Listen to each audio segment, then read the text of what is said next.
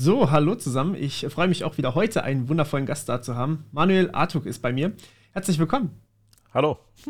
Ja, du bist äh, der Chef, Mitbegründer und äh, Leiter der AG Kritis, ähm, die ja aus dem Chaos Computer Club hervorgegangen ist. Und äh, beschäftigst dich viel mit kritischer Infrastruktur. Deswegen hatte ich dich ja ursprünglich angeschrieben, auch wenn wir jetzt gerade ein bisschen über die Luca-App geredet haben. genau. jo. Was ist denn, was ist denn eigentlich eine, eine kritische Infrastruktur? Also eine kritische Infrastruktur sind äh, die Basiskomponenten, die man braucht, um als Gesellschaft äh, gemeinsam leben zu können und zu funktionieren und eben auch äh, die, die notwendige Sicherheit zu haben, in, in dieser Gesellschaft leben zu können. Sprich sowas wie Strom, äh, Wasser, äh, äh, ohne Wasser kann nun mal keiner leben. Kommunikation, das haben wir ja jetzt im Ahrtal insbesondere bei der Hochwasserkatastrophe erlebt, dass die Menschen ja wirklich abgeschnitten waren von der Kommunikation ja. und natürlich dann äh, äh, Vermisstenmeldungen hatten, unklare Sachlage. Den, den Menschen dürstet in so einem Menschen dringendst nach Kommunikation und nach Klarheit und daher ist IT und TK, also Informationstechnologie und Telekommunikation, eine kritische Infrastruktur, die man braucht, um gesellschaftlich gemeinsam leben zu können.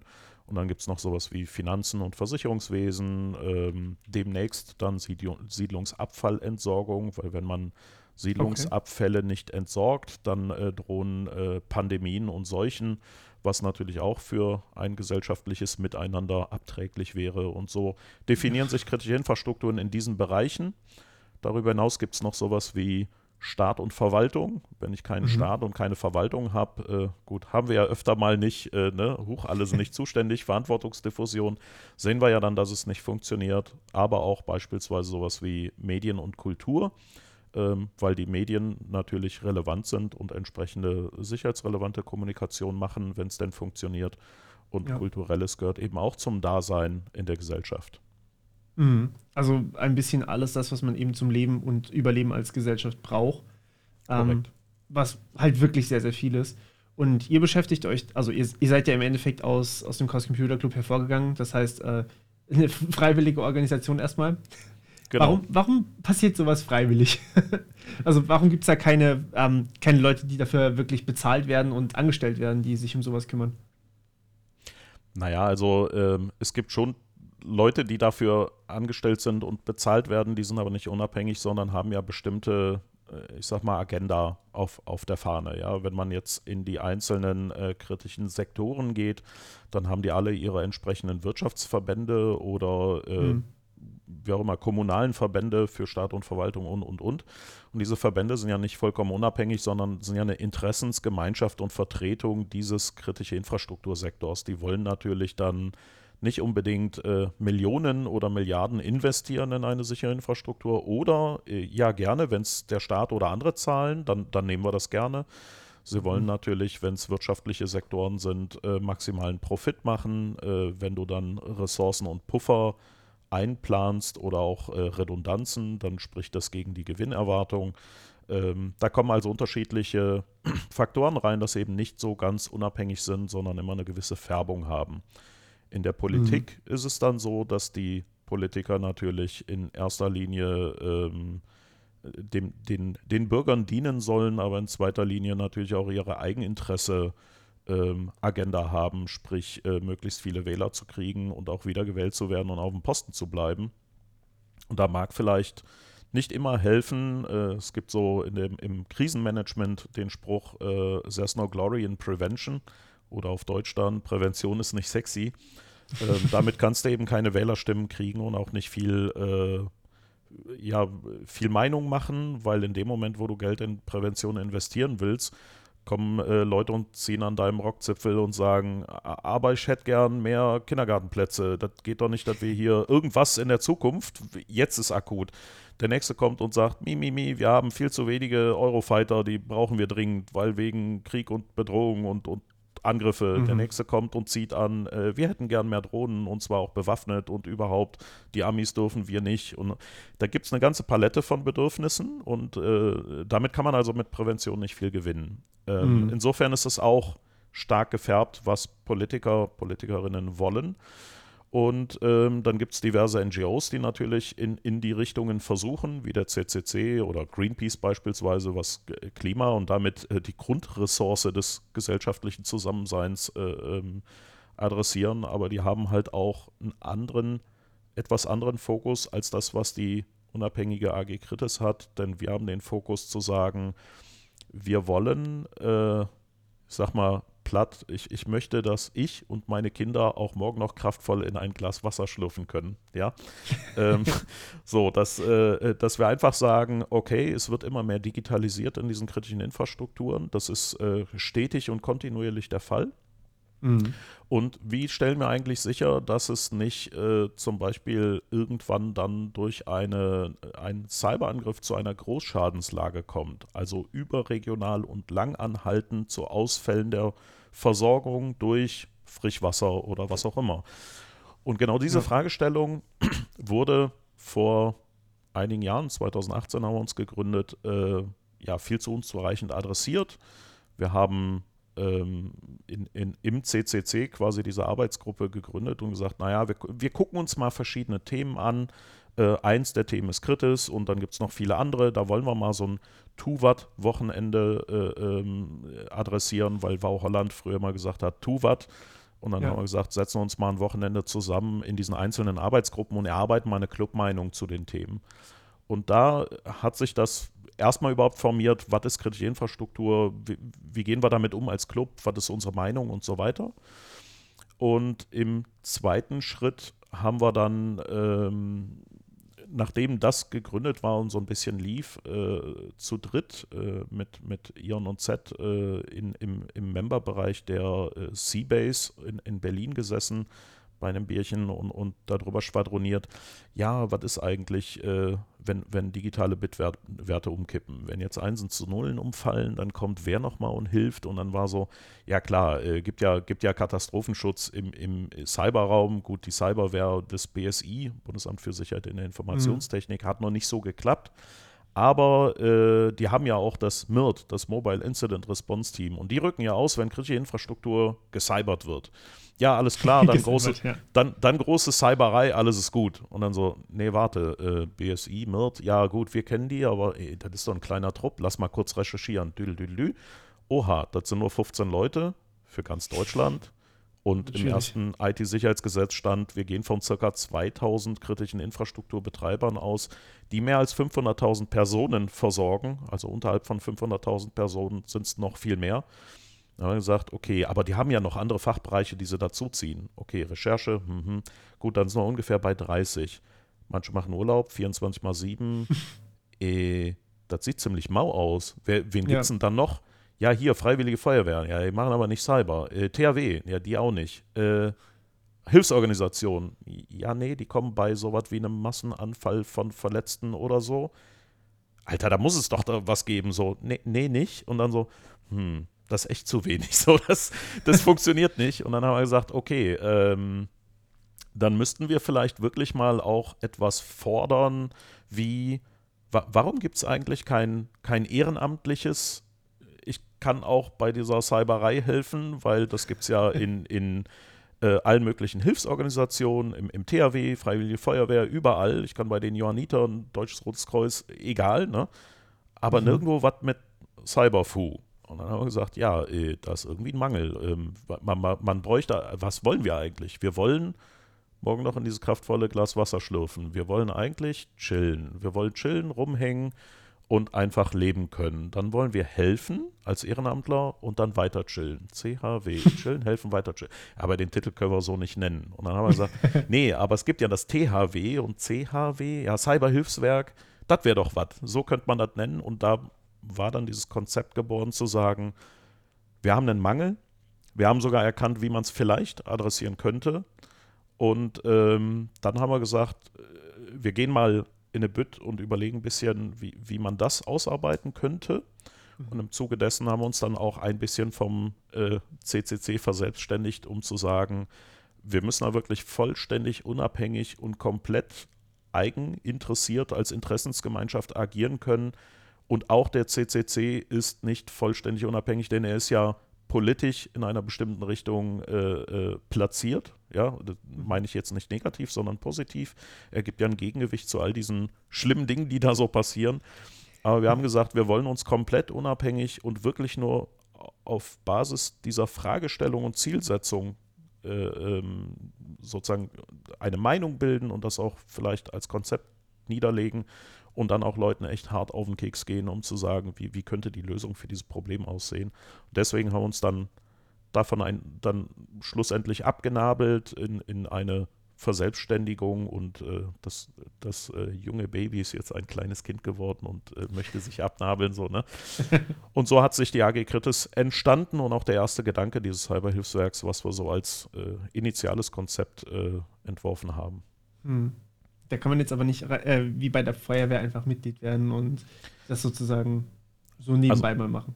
Na, die AG Kritis ist ja erstmal nur der, äh, die Interessensgemeinschaft, der Think Tank, der dahinter ist und sagt, wir mhm. wollen äh, sozusagen positive Lobbyarbeit als Vertretung der Zivilgesellschaft machen, damit wir unsere Infrastrukturen auch wirklich haben. Und genau so ein Szenario wie Ahrweiler Hochwasserkatastrophe. Ne? Ähm, die Kommunikation war weg und man hat gesehen, wenn wir ordentliche, funktionale Kommunikation auf mehreren Ebenen hätten und die Warnmeldeketten funktionieren, dann kann man Menschenleben damit retten. Und ob das dann ein Cybervorfall ist oder eine Hochwasserkatastrophe dazu sorgt, dass die ganze Infrastruktur weggerissen wird, wenn man die Leute vorher warnen kann, wenn man das Digitale positiv nutzen kann, dann kann man damit wirklich viel bewirken. Und das war äh, für uns eigentlich schon klar, dass irgendwas in der Richtung passieren kann jederzeit. Die, die Geschichte wiederholt sich immer wieder. Und als Verstärkung dazu wird auch zukünftig das durch Cybervorfälle kommen. Haben wir ja beispielsweise im äh, Landkreis Anhalt-Bitterfeld äh, erlebt, die äh, genau. komplett hochgenommen wurden per Ransomware. Einzige, was noch funktionierte, war die Telefonanlage. Mhm. Könnt jetzt mal vermuten, dass das das Einzige ist, was noch analog funktioniert und nicht digitalisiert wurde, ja. Wahrscheinlich. Ähm, und da haben Leute ernsthaft Probleme gehabt, weil eben die äh, äh Sozialabgaben nicht mehr überwiesen werden konnten, die äh, äh, Elterngelder und so weiter. Äh, und, und das sind wirklich, also das kannst du halt nicht machen. Das bedroht wirklich äh, Menschen, weil sie dann einen finanziellen Mangel haben und unterhalb des Minimums sind. Ja. Und das ist halt ein Cybervorfall einer Umgebung, die knapp 160.000 Menschen irgendwie betroffen hat. Aber wenn du das jetzt skalierend auf ganz Deutschland machst oder bei mehreren Großstädten, ähm, dann haben wir wirklich eine Notlage, die genau durch so eine Katastrophe hervorgerufen wurde, aufgrund der Digitalisierung, die schlecht umgesetzt wurde.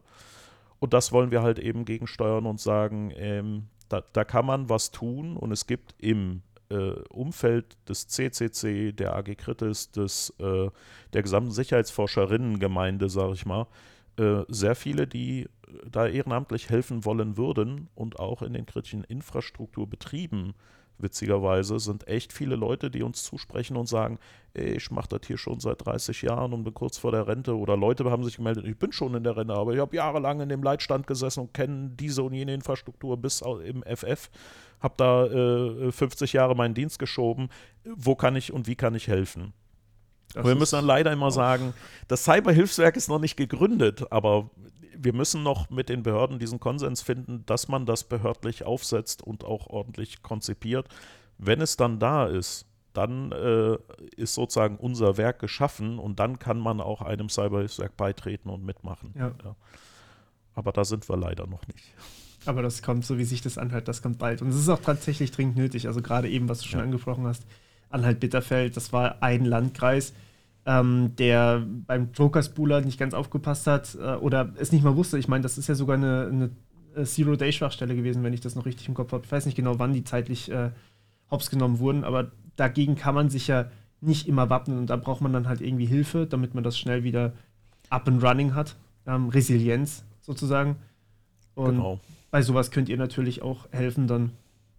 Naja, also die, die Idee dieses Cyberhilfswerks ist natürlich nicht, äh, da, da, muss man differenzieren. Äh, wenn, wenn jetzt jemand sozusagen desolate Prävention macht und sagt, more in so ein Informationssicherheitsmanagementsystem oder Business Continuity Management stecke ich kein Geld, ich brauche keine ja. fähigen Admins, die auch Security können, sondern reine Admins reichen, sind günstig und der Markt ist knapp und wenn ich die ausbilde, dann gehen die ganz schnell zur Konkurrenz und verdienen viel mehr in der öffentlichen Verwaltung zum Beispiel verdient man ja auch eher äh, deutlich weniger als in der Privatwirtschaft, weil einfach ja. dieser Mangel da ist. Jetzt kann man natürlich sagen, woran liegt der? Ich, äh, meine These ist, äh, wir haben in der Bildungspolitik versagt, weil äh, wenn wir. Die These wenn wir, kann ich unterschreiben. naja, der, der, Punkt ist halt, äh, wenn ich, wenn ich Früher hieß es immer, äh, Made in Germany war so eine Marke, die war weltweit bekannt. Und das ja. war im Wesentlichen eine Ingenieursmarke. Ne? Deutsche Ingenieure haben Ingenieurskunst in der Industrienation Deutschland entwickelt, produziert, geschaffen. Ja. Wir haben aber inzwischen einen großen Wandel zur Informationsgesellschaft gemacht. Daran hängen aber die sag jetzt mal, alten weißen Männer, die noch äh, ne, äh, fossile Dinge äh, ja. produzieren, äh, sehr dran, weil sie ihre Milliarden sichern wollen und weigern sich anzuerkennen, dass wir diesen Schritt in die Informationsgesellschaft gemacht haben. Demzufolge wird auch politisch nicht dafür gesorgt, dass wir sowas wie Medienkompetenz, äh, IT-Know-how, äh, Verantwortung, ja. Ethik, Moral, die damit einherfließt und auch die IT-Sicherheitskompetenz oder sogar Methoden und äh, ähm, ich sag mal Algorithmenverständnisse, Programmierkunst, äh, all das gar nicht einfließen haben lassen in die Bildungspolitik. Absolut. Und wenn wir das Stand heute machen würden, dann brauchen wir circa 15 bis 20 Jahre, damit das in der Wirtschaft ankommt dass die Leute ausgebildet sind und wirklich arbeiten. Weil man müsste ja schon in der Sekundarstufe 1 oder so, also im Prinzip muss man schon in der Grundschule, vielleicht sogar im Kindergarten beginnen. Selbst mhm. die Gesellschaft für Informatik e.V., GI e.V., hat ein komplettes Konzept entwickelt mit Pädagogen, mit Informatikern, wie man das machen kann. Wird alles ignoriert und wir haben einfach in der breiten Gesellschaft kein Know-how was natürlich auch am Ende nicht nur wehtut in, in den kritischen Infrastrukturen, sondern insgesamt, weil wenn man dann sagt, hier Überwachung, sagen alle, ich habe nichts zu verbergen. Wenn du sagst, kritische Infrastruktur, sagen alle, nur läuft doch. Ne? Wenn ich einen Hahn aufdrehe, ja, kommt Wasser ja. raus und äh, Strom kommt ja außerdem aus der Steckdose. Und dann Richtig. denkst du so, nee, und der Stromhandel und die Digitalisierung sehen ziemlich gruselig aus und die Spannungsschwankungen, die da ständig gegenreguliert werden im europäischen Verbund, sind ganz schön tricky und extrem und schwierig und ja. machen es in der Zukunft nicht einfacher. Und dann sagen die und das Leute. wird mehr werden. Aber wieso? Da hinten ist doch dieses Kraftwerk und dann ist alles gut. Oder ich stelle mir so ein Solarpanel aufs Dach. Nee, so funktioniert das nicht. Ne? Mhm. Aber du kannst diese, diese Komplexität den Leuten kaum rüberbringen, weil sie die Grundlagen der Informatik oder der, der Digitalisierung und des, der Einsen und Nullen gar nicht auf so ein banales Eins und Null runterbrechen können. Genau und gar nicht verstehen, was bedeutet es denn, wenn Bitwert umkippt, ja, äh, durch Cyber, ja. durch Ransomware, durch äh, Nicht einfach nur eine kleine Störung. Genau. Kann ja auch passieren. Und diese Ursache führt dazu, dass wir zu wenig kompetente Leute haben. Und ja, äh, ja dadurch haben wir natürlich gerade bei sowas wie den Landkreisen oder den Kommunen in, in der äh, Staat und Verwaltung einen erheblichen Mangel oder auch in Gesundheitswesen, wo viele nach öffentlichem Tarif bezahlt werden. Und mhm. in den anderen naja, sieht es auch nicht wahnsinnig besser aus, weil oftmals auch gesagt wird, naja, arbeite ich jetzt bei Kritisbetreiber XY oder gehe ich zu Dollarwirtschaftsprüfer, zahlt mir dreimal mehr. Das ist halt der, der, Punkt dahinter. Ja. ja. Du kriegst halt in der Problem. Wirtschaft so viel mehr Geld, weil die halt auch merken, okay, wenn ich jetzt jemanden haben will und ich brauche jemanden, dann zahle ich halt einfach mehr. Während der Staat sagt halt, ja gut, dann halt nicht. Das ist halt eine Spirale, ne? weil der Kunde ja. mehr zahlen muss, damit er die extern einkauft, weil er selber nicht mehr Leute halten kann, weil, Richtig. ach ja, die sind ja zu den Prüfern gegangen oder zu den Beratern. Ich selber arbeite ja auch in einem Beratungshaus. Ja, äh, ich sitze im Glaskasten und schmeiß trotzdem mit den Steinen und zwar mit den schweren und großen. Aber es ist halt, äh, wie soll ich sagen, dies, dieser Security-Markt ist so groß, dass selbst wirklich alle, inklusive der, der ranzig schlechten, hässlichen, schwarzen Schafe, vollkommen satt werden und es ist immer noch mehr als die Hälfte des Kuchens da. Das, äh, das mhm. hat inzwischen eine Skalierung, die ist wirklich pervers und abnorm. Und das grätscht alles über diese Wege auch wieder in kritische Infrastrukturen ein, die ganz klar bedroht sind von diesen Szenarien, äh, Mangel an, an kompetenten Menschen, Mangel an äh, bezahlten Fachkräften, äh, Mangel an Sicherheitsmaßnahmen, die wir umsetzen. Ich meine, beim Landkreis Bitterfeld, da kann man natürlich auch die Frage stellen, okay, kompromittiert werden kann jeder Ransomware, da, da ist niemand vorgefeilt. Accenture wurde letztens geransomware. Ja. Die haben eine eigene genau. Ransomware-Abteilung, die anderen helfen, ja, und wurden so, trotzdem selber ziemlich hart getroffen. Also ja. eine Garantie hat niemand. Aber ähm, sowas wie Bitterfeld zeigt ja auch, die haben gesagt, okay, wir brauchen, wir, wir, wir rufen den Katastrophenfall aus und die Bundeswehr kommt und hilft und äh, wir werden bestimmt ein halbes Jahr, wenn nicht länger brauchen, um wieder auf den normalen Zustand zu kommen. Richtig, und An das ist der halt Stelle- was, was nicht geht. Genau, an der Stelle stelle ich mir die Frage, hatten die keine Backups? Wenn ja, waren die nur online? Wenn nein, waren die vergammelt und, und äh, riechen schon? Ähm, warum, warum braucht man ein halbes Jahr, um die Infrastruktur wieder aufzubauen? Also hatten Ja. sie ziemlich wenig bis gar nichts an äh, IT-Sicherheitsmaßnahmen. Und in so einem Umfeld ähm, wäre es natürlich auch schwierig zu sagen, ach ja, dann rufe ich mal die, Cy- äh, das Cyberhilfswerk, die kommen vorbei und helfen mir. Äh, das würde ja verstärken, dass man sagt, oh, ich investiere nicht in diese ganze Prävention und in Ausbildung oder in, ja Admins. jemanden. Wir können ja im Zweifelsfalle die Bundeswehr rufen oder das Cyberhilfswerk und dann kommen die und helfen und dann ist alles wieder schick. Das ist das falsche Szenario. Das Szenario ist ja, wir haben einen lang anhaltenden äh, äh, Großschadens überregionalen äh, Problemfall. Und das ist ein Ausmaß, wo man eben sagt, da rufe ich jetzt ein THW dazu, weil eine normale Feuerwehr nicht mehr zurechtkommt. Oder ich rufe die Bundeswehr dazu, weil selbst die Feuerwehr mit ihren schweren Geräten nicht mehr an die Orte kommt und, und den Leuten helfen kann. Ja. In so einem Szenario ruft man dann ein Cyberhilfswerk und sagt, hier ist die Kacke richtig am Dampfen und nicht, da hat jemand sich einen Fingernagel abgebrochen und hat sich aber die Prävention gespart. Dann brauchen wir wirklich Hilfe, um der Bevölkerung äh, ja, die, die Versorgungsleistung wiederzugeben, die sie braucht, um, um als Gesellschaft zu leben und zu existieren. Und dafür ist das Szenario äh, ähm, Cyberhilfswerk gedacht, zu sagen, in diesen Großschadenslagen brauchen wir einfach eine überregionale Unterstützung und nicht mehr ein, hey, wir haben uns da mal das Security Operations Center und den ganzen Betrieb gespart und brauchen keine Analysten, die Security drauf haben, weil es ja so günstiger. Das soll nicht das Szenario sein.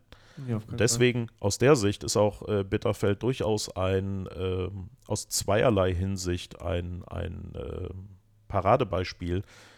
Warum hatten sie nicht die ausreichende Sicherheit, halbwegs schnell, zeitnah wieder den, den Betrieb herzukriegen, auch vielleicht mit externer Hilfe? Eine die Katastrophe kann passieren, aber warum braucht man so lange, um es aufzuheben? Da stimmt was nicht. Und zweitens, warum können die einen Katastrophenfall aussprechen und die Bundeswehr kommt mit einem zuerst und sagt, ich helfe mal und danach mit sechs Leuten, die helfen, Festplatten zu löschen, um sie wieder äh, zu installieren und so. Also wenn ich einen und später sechs brauche, das kann die Wirtschaft ganz normal stemmen. Ja, da brauche ich keinen Katastrophenschutzfall ausrufen, da brauche ich auch nicht eine Bundeswehr, die dann Cyber-Cyber macht im Inneren. Das halte ich für hochkritisch, äh, weil das ist so ein Präferenzfall, wo andere Landkreise sagen, ach guck mal, wenn es kacke läuft, ich spare mir viele hunderttausend Investment und dann sage ich laut Mimimi K-Fall, weil äh, es gibt zwar Anbieter, die helfen mir, aber die kosten ja Geld. Ich rufe lieber die Bundeswehr, die ist günstig. Ähm, und die kommen sogar und die helfen. Ja, und demnächst vielleicht gibt es noch eine Cyberhilfswerk, die kommen auch. Und dann komme ich noch günstiger weg. Äh, ja, also aus der Sicht ist das ziemlich gefährlich, was da gerade getrieben wird. Ja, Ja. mal sehen. Ähm, eine kurze Sache, magst du dein Mikro wieder näher dran machen? Ich höre dich gerade ganz schlecht. Entschuldigung. So besser? Jetzt, danke. Ja. Alles klar. Ähm, genau, und da, das ist halt genau der Punkt, wenn man, wenn man denkt, man kann sich das sparen, weil ist ja Prävention, es, es sind gerade andere Sachen dringender, dann ähm, wird man es halt aufschieben, bis es dann halt irgendwann zu spät ist. Ich, ich sehe das auch immer wieder privat bei den Leuten. Ich kriege ja wahnsinnig viele Nachrichten ähm, und die wenigsten fragen mich, was kann ich, was kann ich besser machen? Die meisten sagen, mein Instagram wurde gehackt oder sonst irgendwas und, und es ist jetzt schon Mhm. zu spät und dann kann man halt nicht mehr viel machen. Dann, dann ist man halt leider einfach, ja, es ist halt zu spät. Man braucht diese Prävention vorher, aber es ist halt, es ist halt unsexy, wie du gesagt hast. Prävention macht einfach Genau. keinen Spaß. Und man braucht eine, also man braucht ja die Kombination. Ich muss vorher Präventivmaßnahmen umsetzen. Ich muss äh, detektieren können, ob was passiert ist. Wenn ich es nicht detektiere, dann äh, kann ich halt komplett übernommen werden. Und ganz am Ende stelle ich es fest, wenn gerade der Angriff läuft, kann ich ja das. Schadensausmaß unterbinden oder äh, ein bisschen eindämmen. Und reaktiv wäre dann sowas wie das Cyberhilfswerk, äh, dass man eben sagt, naja gut, dann ist es jetzt doch passiert, aus welchen Gründen auch immer. Dann Mhm. muss man eben helfen. Aber der nächste Schritt danach ist immer die, Feedback-Schleife zu sagen, okay, wir analysieren, warum ist das passiert, welches Szenario Genau. haben wir übersehen und lassen das wieder in die Prävention einfließen. Und das ist etwas, was tatsächlich der Staat seit äh, ja, seit vielen Jahrzehnten ähm, leider nicht in dem Ausmaß macht, wie er es hätte machen können. Ähm, es ist äh, letztes Jahr so gewesen, dass ja der äh, Warntag äh, quasi eine Katastrophe war. in Ja. dem äh, kaum was funktioniert hat. Aber was eben kaum in den Medien und bei den Leuten ankam, habe ich eben auch durchs Feedback gemerkt, dass die meisten gesagt haben, öh, scheiß Bundesamt für Bevölkerungsschutz in der äh, Katastrophenhilfe, also BBK, die haben da dieses System betrieben und das ist total auseinandergefallen, ist ja alles lächerlich, die sind doof und haben hässliche Ohren und überhaupt. Da habe ich gesagt, ey, Moment, die stellen die Plattform bereit und die Meldungen oder die Warnung wird ja von den einzelnen Verantwortlichen der Landkreise, des Landes und so weiter eingestellt. Das heißt, die sind auch nicht zuständig dafür, die haben die Zuständigkeit nicht, denn das BBK, sorry, muss ich jetzt rausschneiden. Ja, Ähm, alles gut. die haben die Zuständigkeit nicht, denn das BBK ähm, macht ja ähm, oder ist eigentlich nur dafür da, den Spannungs- und Verteidigungsfall zu kümmern. Da haben die die Verantwortung. Also wenn Krieg ge gespielt wird, ja. Bei Katastrophenschutz und Katastrophenhilfe können die maximal den Ländern Empfehlungen geben, weil es landeshoheitlich ist. Und die können dann diese Plattform, die sie für den Spannungs- und Verteidigungsfall betreiben, den Ländern in, für den Zivilschutz, äh, für, den, für den Katastrophenschutz bereitstellen. Die Länder müssen das dann nutzen, koordinieren und die Landkreise und so weiter. Und dass diese verantwortungsdiffuse äh, Kette halt nicht funktioniert, ja, well, da kann man ja drüber nachdenken, wenn 12 verschiedene Dinge aus Gründen eigenständig entscheiden können. Ja. Dazu kommt, dass die Sirenenanlagen äh, lange Zeit vom Bund betrieben wurden, aber vor 30 Jahren dann gesagt wurde, naja, so ein richtiger Krieg ist nicht mehr wahrscheinlich. Was machen wir jetzt mit den Dingern? Brauchen wir die noch? Naja, komm, wir können die ja für Katastrophenschutz verwenden. Wir schenken die einfach den Ländern und Kommunen, sollen die die weiter betreiben und wir sind aus dem Ding raus. Gemacht, getan und die Kommunen haben wie immer knappe Geldbeutel. Die einen haben schlecht gewartet, die anderen haben gleich abmontiert und gesagt, pff, können wir nicht mehr betreiben. Oder wenn es kaputt ging, hat man gesagt, hm, kostet Geld, ja, dann lass abbauen und weg ist. Das hat das BBK selbst im Januar letztes Jahr noch, Präsident, der damalige, äh, im, im Ausschuss kommuniziert und gesagt, Leute, das funktioniert alles nicht, gebt uns die Zuständigkeiten, wir kümmern uns drum und äh, wir müssen das verbessern. Und äh, was macht man äh, bei so einem Warntag? Man macht eine Übung. Ähm, Ja. So, die Übung ist nicht fehlgeschlagen, sondern die Übung hat ja genau das bewirkt, was sie bewirken sollte, nämlich Fehlerzustände aufzeigen. Und das hat sie und danach, das ist immer der wichtige Teil, danach in die Feedback-Schleife und sagen, okay, es ist kaputt gegangen, warum, was fehlt, Analyse machen, umsetzen. Statt dass man das machen. aber tut, hat äh, die zuständige äh, sozusagen äh, Behörde, die ja, oder das zuständige Ministerium, was das BBK leitet, äh, oh, siehe da, wieder mal das Innenministerium, wie so oft, hat ja dann gesagt, äh, übrigens, die erste Stellungnahme, wie die wir machen, ist, das war die Verantwortung des BBK, wir haben damit nichts zu tun, die haben es versagt und übrigens muss der Präsident Unger dringend gegangen werden, das geht ja mal gar nicht, dass der hier so schlecht war. Ähm, gesagt, getan, haben ihn ausgewechselt äh, mit dem Herrn äh, Schuster. Und äh, ja, er musste dann sozusagen als Bauernopfer gezogen werden, damit das Innenministerium schön dasteht.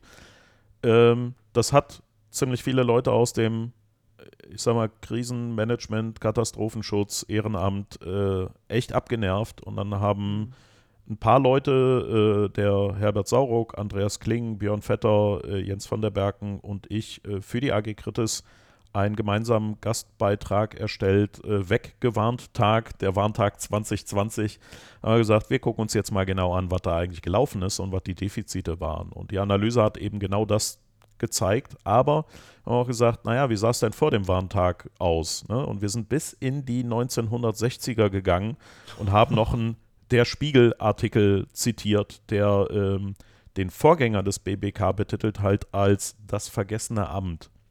Es wird einfach vergessen bei Ressourcenzuwendung, bei äh, wir kümmern uns und äh, wirklich da, da standen damals schon genau die Dinge drin, die man nach dem Warntag lesen konnte und genau die Dinge, die jetzt nach dem Ahrtal passiert sind. Die Geschichte wiederholt sich seit etlichen Jahrzehnten und es ist immer irgendwie dieses Upsi, wir haben uns nicht gekümmert und müssten mal, ähm, aber am Ende wird wieder politisches äh, Ministeriumsklavier äh, Klavier gespielt und am Ende die Botschaft äh, gesendet.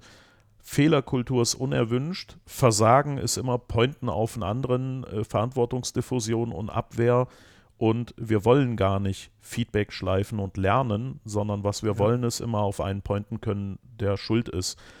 Was man damit eigentlich bewirkt hat, ist, der neue Präsident äh, wäre bescheuert, gelinde gesagt, wenn er einen Warntag macht. Und siehe da, der ist dieses Jahr abgesagt worden, weil der würde nächsten Monat genauso schlecht aussehen wie letztes Jahr. Natürlich. Also weil letztes er nicht Jahr wurde. Er genau. konnte ja nichts machen. Letztes Jahr haben wir also wieder mal festgestellt, es tut nicht. Dann gab es im Ahrtal die Katastrophe, die zeigt, ja, tut wirklich nicht und jetzt müssen sogar Menschen sterben. Wir haben aber vorsorglich schon mal gesagt, dieses Jahr werden wir gar nicht feststellen, ob es tut, weil tut ja immer noch wir nicht. Wir wissen eh, dass es nicht tut. genau. Und äh, dann kann ja auch keiner schuld sein, weil wenn es nicht auffällt, äh, geht das dieses Jahr im September vielleicht ein bisschen milder vorbei als letztes Jahr. Außerdem sind Wahlen und wir müssen uns um die Wähler kümmern, die ja, wir äh, abfischen wollen, Spearfishing oder was auch immer.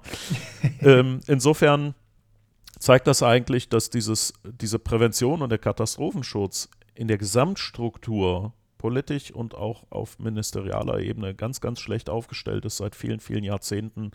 Und ja. das ist auch ein Punkt, warum wir gesagt haben, äh, nee, also da muss eine AG Kritis auch mal den Finger in die Wunde legen und sagen, äh, nee, geht nicht. Und die Nerdgemeinde oder die Sicherheitsforscherinnen äh, ähm, gehen da auch sehr steil drauf und gucken. Der Katastrophenschutz und die ganzen Ehrenamtler und Hilfsorganisationen gucken drauf und gehen steil. Und äh, das ist eigentlich das, was wir versuchen, quasi interdisziplinär diese unterschiedlichen Interessen zusammenzubringen, weil sie am Ende eigentlich ein Sprachrohr brauchen und eine, eine Richtung gegenüber denen, die sagen, wir sparen da mal ein paar äh, Millionchen in der Prävention und im Nachgang kostet es die Bevölkerung Menschenleben und viele, viele Milliarden. Aktueller Stand im Ahrtal ist, äh, dass die Versicherungen gesagt haben, wir müssen mal unsere Zahlen nach oben korrigieren. Es sind nicht circa 4 Milliarden an Schäden, die wir begleichen müssen, sondern eher so 7 Milliarden oder mehr. Und übrigens sind nur die Hälfte aller Häuser versichert gewesen. Kannst du also hochrechnen, das war von 14 bis 20 Milliarden oder wie viel auch immer reden. Ja. Also dafür jetzt so scheiß viel Prävention gekriegt und keine 200 Menschenleben geopfert. Ne? Ja. Aber das, das ist die echte Botschaft, die hinter kritischen Infrastrukturen steht und auch in der Digitalisierung derer, weil die Digitalisierung auch Fragestellungen reinbringt, die im Moment gar nicht so richtig auf dem Radar sind und noch gar nicht so ein Szenario wie Ahrtal bewirkt haben. Gut, bei Einzelfällen wie Stuxnet, äh, ne, wo, wo eine Schadsoftware wirklich Zentrifugen äh, zerstört hat, also ein cyberphysischer Angriff. Ne? Ja. Das hatten wir ja dann auch in, in der Ukraine bei dem Stromausfall. Das war ja auch ein cyberphysischer Angriff. Die haben in den IT-OT-Bereich äh, sozusagen einen Angriff gefahren und damit äh, den Stromausfall bewirkt. Ähm, vielleicht zur Erklärung, IT und OT. IT ist ja so das IP-basierte Zeugs äh, mit, ja. mit Bitwerten 1 und 0. OT ist operationelle Technologie, das heißt äh, Prozessautomatisierung, Produktionssteueranlagen, äh, alles, was man in, in Produktionswerken und Fabriken sozusagen einsetzt. Und das ist äh, wieder das Ingenieurskunstgedöns. Ne? Ähm, da, da kommt dann wieder immer mehr IT rein, ja. schleichend, weil die IT-Prozesse die OT unterstützen so nach und nach. Aber es gibt meistens in den Unternehmen einen Betriebsleiter, der ist für die OT und die Prozesse und den Betrieb zuständig. Und der macht dann diesen Fu und dann gibt es eventuell, wenn man Glück hat, bei manchen immer noch nicht, einen IT-Leiter, der kümmert sich um das Office-Netz, die Server und so. Und wenn man dann in so Produktionsanlagen reingeht und sagt, oh, guck mal, ihr habt ihr äh, in diesem Wasserwerk einen Cisco-Switch und äh, also der ist nicht nur End of Support, sondern komplett End of Life den habt ihr immer noch hier stehen, lass mal weiter gucken. Oh, ihr habt da 17 Stück von, das ist ja spannend. Ähm, und dann den Betriebsleiter ja, darauf schwierig. anspricht, dann sagt er, äh, keine Ahnung, hat, hat die Firma, die uns die Produktion hier aufgebaut hat, oder eine der Firmen halt aufgebaut und äh, läuft halt. Und dann ruft man den IT-Verantwortlichen und sagt, sag mal, hier so äh, echt altgammelig abgehangen, nein. Und dann sagt er, äh, was ist denn das? Kenne ich weder in meinen Assets noch in meiner IT-Infrastruktur, noch habe ich jemals gesehen oder gehört. Ich habe ja mit der Produktionsanlage nichts am Hut, aber die sind auch gar nicht an meinem Netz. Wie zur Hölle sind die überhaupt angeschlossen? Und dann stellt man fest, ja, die sind angeschlossen über diesen anderen Zugang, die dann ne, die, die Produktionsfirmen da aufgebaut haben. die übrigens zusätzlich inzwischen eine Fernwartung montiert haben, weil jedes Mal vorbeifahren kostet ja Geld, vor Ort sein ja. ist, ist, ist teuer und außerdem äh, verliert man Zeit. Und die haben dann mal kurz dieses VNC oder, oder was auch immer als eine nicht gesicherte Fernwartung aufgesetzt und können damit da drauf. Nur die ganze Welt, die halbwegs Ahnung hat, auch. Und äh, das ist dann auch nicht klar. Ja. Und dann passieren so Situationen wie in Oldsmar, Florida, ne, wo das Wasserwerk dann genau. äh, Jamba Wamba gehackt wurde und total krass. und wenn man sich dieses Szenario mal analysiert, äh, sieht man aber, was für desolate Präventiv- und, und IT-Sicherheitsmaßnahmen versagt wurden und auch welche OT-Sicherheitsprozesse versagt wurden, äh, dass so ein Zustand überhaupt kommt. Da können wir nachher drauf eingehen. Aber ähm, in diesen Szenarien ist es wirklich so, dass diese Digitalisierung und IT- oder IP-Ifizierung der Produktionsumgebung tatsächlich äh, krass sind und, und immer mehr werden, aber die Leute es gar nicht merken, sozusagen, die verantwortlich sind oder noch gar nicht das Know-how dafür haben. Ja. Und da würde zum Beispiel, jetzt kommen wir wieder zur Bildungspolitik, ein Grundwissen bei allen helfen, weil die dann sagen, äh, warte mal, das ist doch so ein Switch und das ist doch IP-Kabel und da ist doch vielleicht, äh, das passt nicht. So. Aber das haben die Leute heutzutage nicht in der breiten Masse und damit fällt es auch kaum jemandem in der Produktion auf. Ja? Keine ja. Awareness da. Kein Know-how. Oder gerade so Sachen wie, das Ding ist schon ein paar Jahre alt und eigentlich überhaupt nicht mehr supportet, dass man das überhaupt mal im Kopf hat, dass solche Geräte irgendwann halt keinen Support mehr bekommen, keine Updates mehr genau. bekommen, dass dann CVEs gefunden werden können und da schwupps jemand drauf ist oder dass es überhaupt solche genau. Fernwartungssysteme gibt. All das äh, fehlt eigentlich. Und ja, das kann man auch schon vor der Grundschule machen. Das hast du ja vorhin angesprochen. Genau. Ähm, also es muss ja, muss ja nicht sowas sein, dass man irgendwie sagt, hey, schau mal, Baby, das ist ein Cisco-Switch, der ist End of Life oder so. Sondern ja, das, halt eher, eher in Richtung, helfen. ja gut, guck mal, das ist, das ist ein Algorithmus, ähm, so funktioniert das Ding ungefähr. Und guck mal, das ist übrigens eine Grafik, das ist einfach nur das, was es anzeigt, aber in Wahrheit ist hinten dran was ganz anderes solche Informationen sind, ähm, glaube ich, für viele auch neu. Ich habe das jetzt auch erst vor kurzem wieder privat gemerkt. Ähm, da hatte jemand versucht, seinen, seinen Wecker anzuschalten und ähm, diejenige hatte äh, so, so ein kleines Widget ja, auf, dem, auf dem Handy drauf. Und ähm, da ging der, der Wecker einfach nicht an, aber der Wecker war eigentlich angestellt. Es war halt einfach ein Grafikbug. Und ja. da dann hinzugehen und zu sagen, ja gut, ich gucke halt mal direkt beim Wecker nach, ist der vielleicht dort an oder ist es halt wirklich aus? Ähm, dieses, dieses Wissen, dass halt das, was angezeigt ist, ist nicht immer das, was wirklich im System passiert. Zum Beispiel, das würde auch schon vielen helfen. Das würde zum Beispiel helfen bei automatischen Insulin äh, oder, oder äh, äh, medizinischen äh, äh, Spritzen und Pumpen, die sozusagen in der Intensivstation äh, die unterschiedlichen Gemische in unterschiedlichen Zeitabständen in, in die Vene sozusagen reinpumpen. Ne? Da, da hast du ja automatische Systeme, die das versorgen. Ja. Und wenn ich dir jetzt sage, die haben teilweise IP-Anschluss, damit man vorne in der Zentrale äh, sozusagen alle, alle sehen kann, äh, dass die Interfaces teilweise so schlecht programmiert sind, dass man sich um eine Kommastelle schnell vertun kann und es nicht auffällt. Und erst wenn es auffällt, korrigiert man es. Und wenn man dann sagt, warum meldet ihr das dem Hersteller nicht, dann sagen die, naja, haben wir mal versucht, aber der sagt halt, das Ding ist so, wie es ist. Es hat seine äh, äh, Zulassungen und Abnahmen und äh, da wird genau nichts mehr geupdatet. Du kannst das Folgemodell kaufen. Vielleicht wird da dann eine Verbesserung einfließen, aber wir können ja nicht jeden Monat alles neu kaufen äh, und hier in den Betrieb äh, überführen und so. Also bei einem Wecker ist das eine Sache, bei lebenserhaltenden Systemen ist es eine andere Sache und da sieht es nicht ja. besser aus. Und vielleicht noch einen Hinweis, du hast gesagt, ähm, ja, hier, wenn die Dinger End of Life sind, austauschen. Bei einem Cisco-Switch ist es einfach. Wenn man aber zum Beispiel hingeht und Kernspintomographen nimmt, ja, die ja, Dinger dann ist kosten, alles andere als anders. Die Dinger kosten halt ein paar Millionchen und du hast nicht so viel Auswahl auf der Welt. Mhm. Und wenn die Dinger dann mit einem Windows 98 als Oberfläche ausgeliefert werden, nagelneu, zugelassen und die Zulassung heißt, es darf im und am menschlichen Körper eingesetzt werden und du bist sozusagen aus der Haftung als, als äh, Universitätsklinikum oder so. Äh, du darfst die Dinge auch nicht einfach pentesten oder umkonfigurieren, weil nach einem Pentest könnte, ja, verlierst du die Zulassung, dann äh, haftest du selbst, weil etwas, was gepentestet wurde, darfst du nicht mehr in, in oder am menschlichen Körper einsetzen oder du haftest.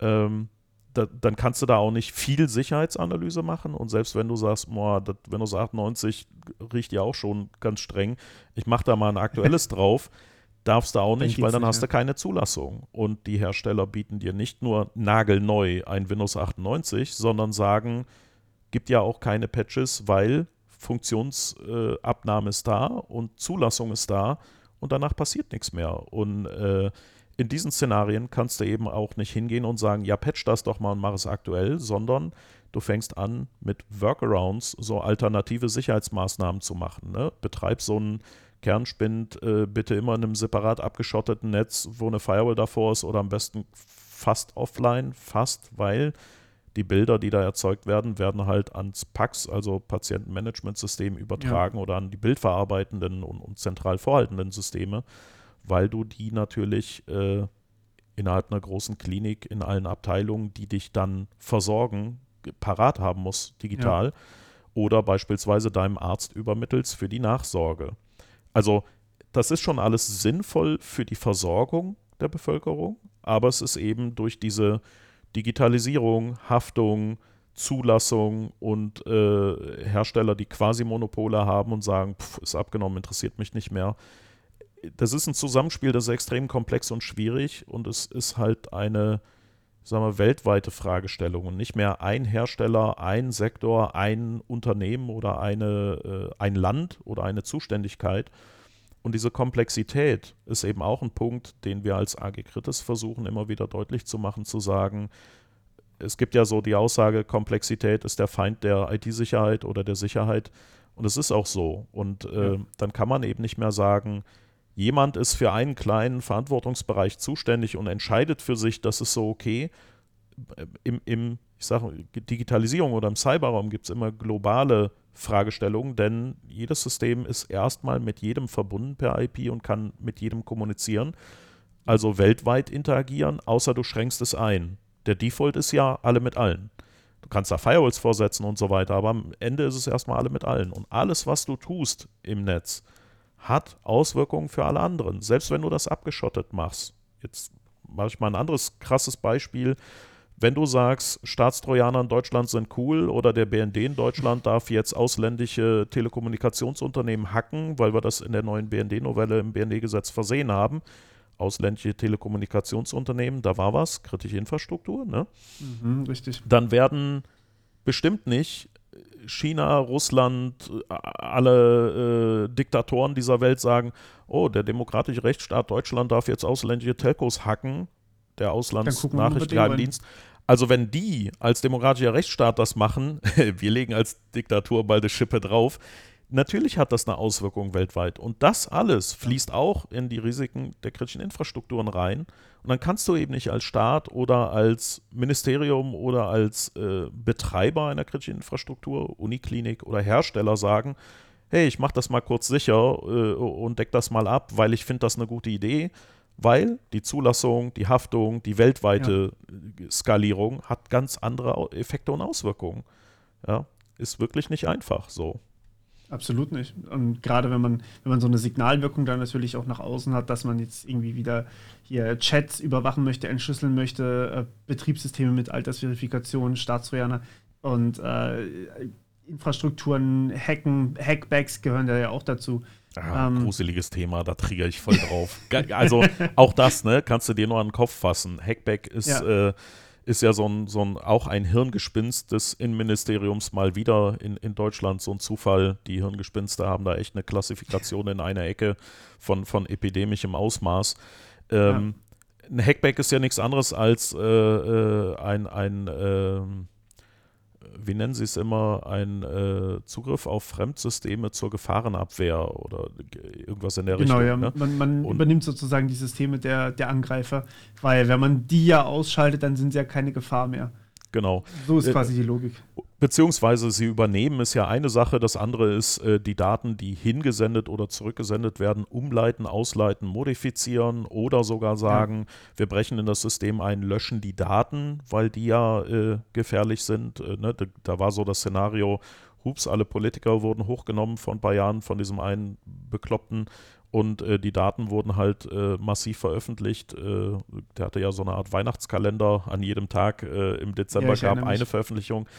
Da waren viele Teile schon öffentlich oder schon bekannt, also auch altes Material, aber auch teilweise neues. Und äh, wenn Politiker selbst betroffen sind, dann triggern die eher drauf und haben dann gesagt, nein, wir brauchen Hackback, dann muss man auf das System zugreifen und die Daten wieder löschen, damit die nicht mehr äh, da sind. Und dann denke ich so, nee Leute, ihr habt nicht verstanden, einmal Dinge im Internet dann für immer weg. Äh, also das ist nicht Daten gestohlen, sondern Datenreichtum, die wurden dupliziert und repliziert. Ja, richtig, genau. Und wie oft könnt ihr gar nicht beurteilen. Auf dem einen System könnt ihr das löschen, aber wenn die noch mehr Kopien haben, dann landen die irgendwann wieder irgendwo. Und das äh, ist auch so, das erinnert mich an, vor, vor Jahrzehnten gab es diese äh, Internet-Radierer-Nummer. Ne? Wir radieren Daten und Infos aus dem Internet raus Zensursolar, Ursula von der Leyen ja, war da ja so ein Vorreiter, ne? Oder wir machen so dieses Stopp-Zensurschild davor, äh, äh, Kinderpornografie verschwindet, wenn wir die nicht mehr anzeigen. Da dachte ich so, ja, das hilft den Kindern bestimmt, weiter misshandelt zu werden, wenn wir verhindern, mhm. dass es angezeigt wird. Wie wäre es mit zur Ursache gehen und nicht an den Auswirkungen rumkrebsen? Symptombekämpfung halt, ja. Absolut. Genau, das ist halt plakative Symptombekämpfung, die auch bei Hackback äh, wieder mal zeigt, wir sind unfähig in der Prävention, wir sind unfähig in der Defensive, in der Resilienz, wie du gesagt hast, ne? ja. Cyberresilienz. Äh, dann machen wir Hackback und greifen die zuerst an, aber als Verteidigung im Nachgang, weil wegen äh, ist besser. Und dann kommt äh, der US-Präsident Biden um die Ecke und sagt, hold my beer und, und sagt, ja, also wenn uns jetzt hier Leute ancybern, dann äh, antworten wir mit kinetischen Wirkmitteln. Ja, also äh, wir schicken dann Raketen und Bomben zurück ey, was ist das für eine Eskalationsspirale? Die, die wissen sich nicht mehr zu helfen, weil sie Digitalisierung nicht verstehen und ja. sagen dann, wir haben keine Antwort mehr, wir schicken Bomben und, und äh, äh, Kriegsarsenale. Das ist keine gesunde Juhu. Entwicklung. So. Und Nein, die bedroht insbesondere kritische Infrastrukturen, weil das ist das erste Ziel, was du angreifen willst in einem anderen genau. Land. Ja? Genau, richtig. Wenn du, wenn du wirklich von einem Cyberwar sprechen möchtest, dann am Ende, dann äh, wird natürlich als erstes alle Versorgung abgeschnitten. Dann sind natürlich Strom ist ja das, das Einzige, was wir wirklich brauchen, um irgendwie irgendwas machen zu können. Wenn wir keinen Strom mehr haben, können wir natürlich auch nichts mehr hackbacken. ähm. genau, also Cyberwar im klassischen Sinne, der reine Cyberkrieg, den wird es nicht geben, weil der ist äh, ja, wie nennt man das jetzt höflich, der ist nicht nachhaltig beeindruckend. Du machst damit Dinge kaputt, aber dann baut man die wieder auf und gut ist. Wenn du jemanden nachhaltig beeindrucken willst durch einen Krieg und Cyberkrieg, dann gehst du hin und sagst, äh, du nutzt einen Hybrid Warfare, also du, du fängst mit Cyber an, seine Kommunikation, Strom, was auch immer auszuschalten, um einen Vorteil zu haben.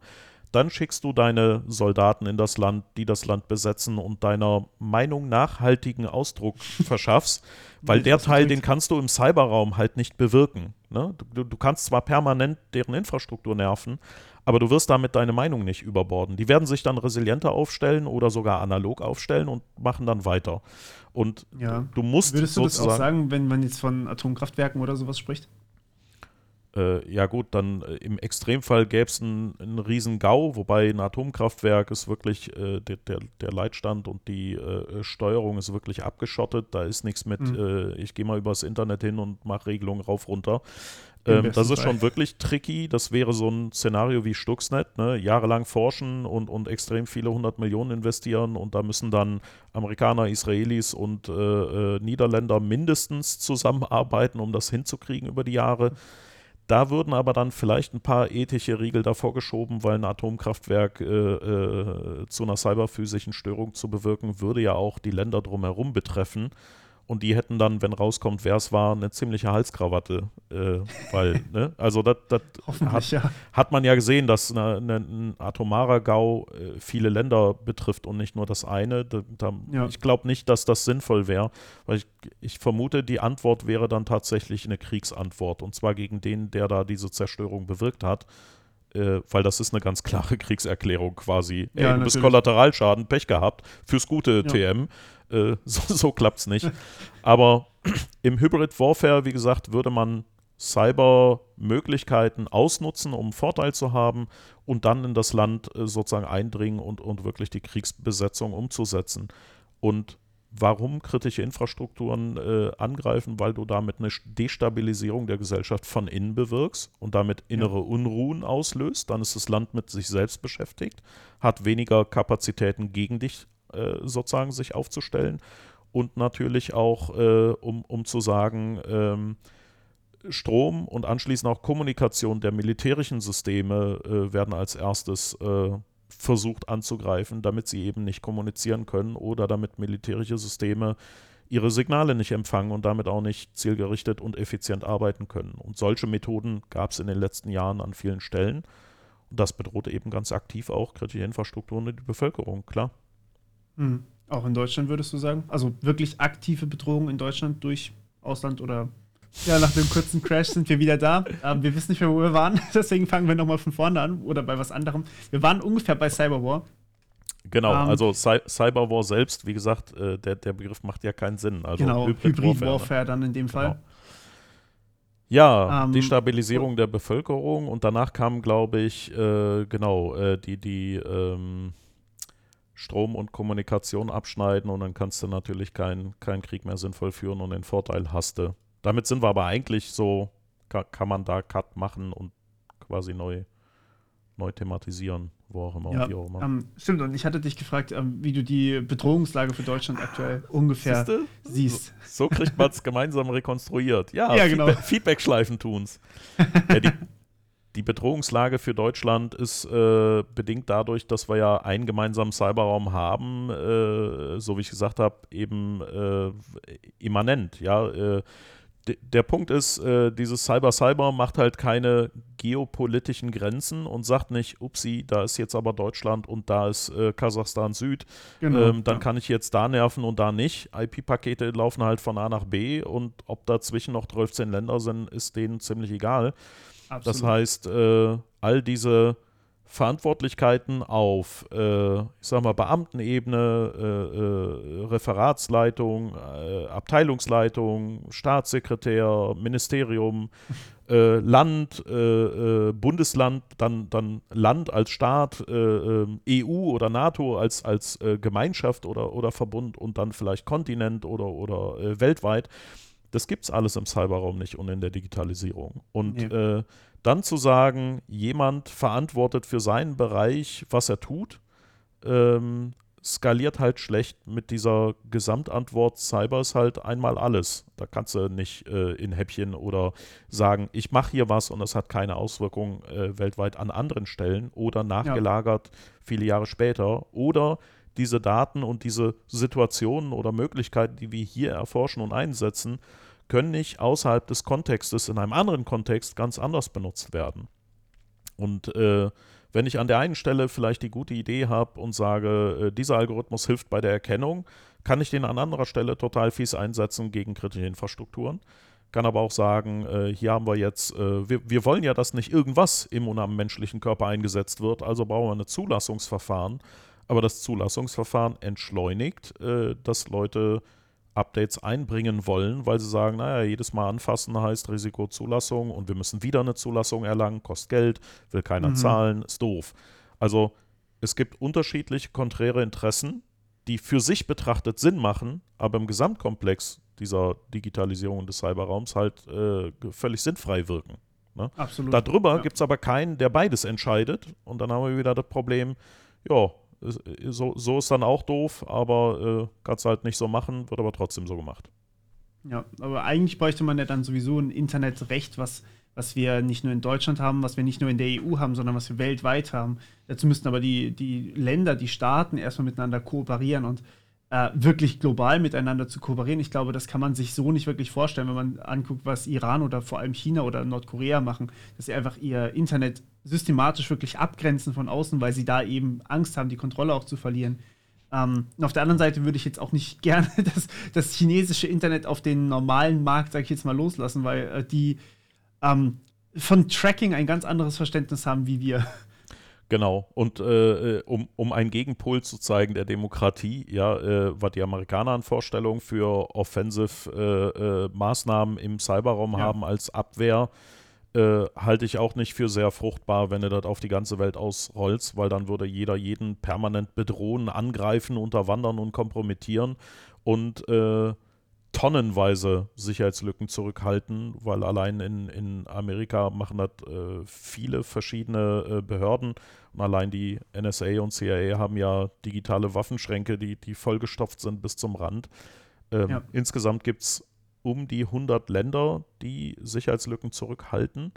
Und äh, das würde halt noch mehr skalieren, wenn man dieses amerikanische Modell beispielsweise auch aufs gesamte Internet ausbreiten würde Absolut. und auf alle Länder. Also sowohl diese Diktaturen haben eine ganz, ganz schlechte Idee, dann kommt lange Zeit nichts, dann kommen aber auch diese amerikanischen, ich weiß nicht, wie man das nennen soll, Hirnfürze, diese, ähm, ja, die, die irgendwie auch die, die auch irgendwie total schlimm und gruselig sind, aber bei weitem ja. nicht so schlimm wie, wie jetzt das, was du alles erwähnt hast, um Gottes Willen. Aber das macht es auch nicht besser. Ich kann mich ja nicht am schlechtesten orientieren und sagen, naja, wir sind noch besser als die. Wir sollten uns ja am Guten orientieren und sagen, was ja. bringt eigentlich dem, der Gesamtheit der Bevölkerung und der Gesellschaft was. Aber das würde halt auch ein bisschen davon abrücken zu sagen, unser Vorteil als Staat ist ja bedingt dadurch, dass andere Staaten Nachteil haben. Ja, wir, wir nehmen deren Ressourcen oder wir, wir können die ausbeuten. Also jeder, der halt mit, äh, keine Ahnung, beliebigem Markengerät durch die Gegend rennt, ja, rate mal, wo das produziert wurde. Bestimmt nicht von gut bezahlten Leuten, die Safety und Security genossen haben.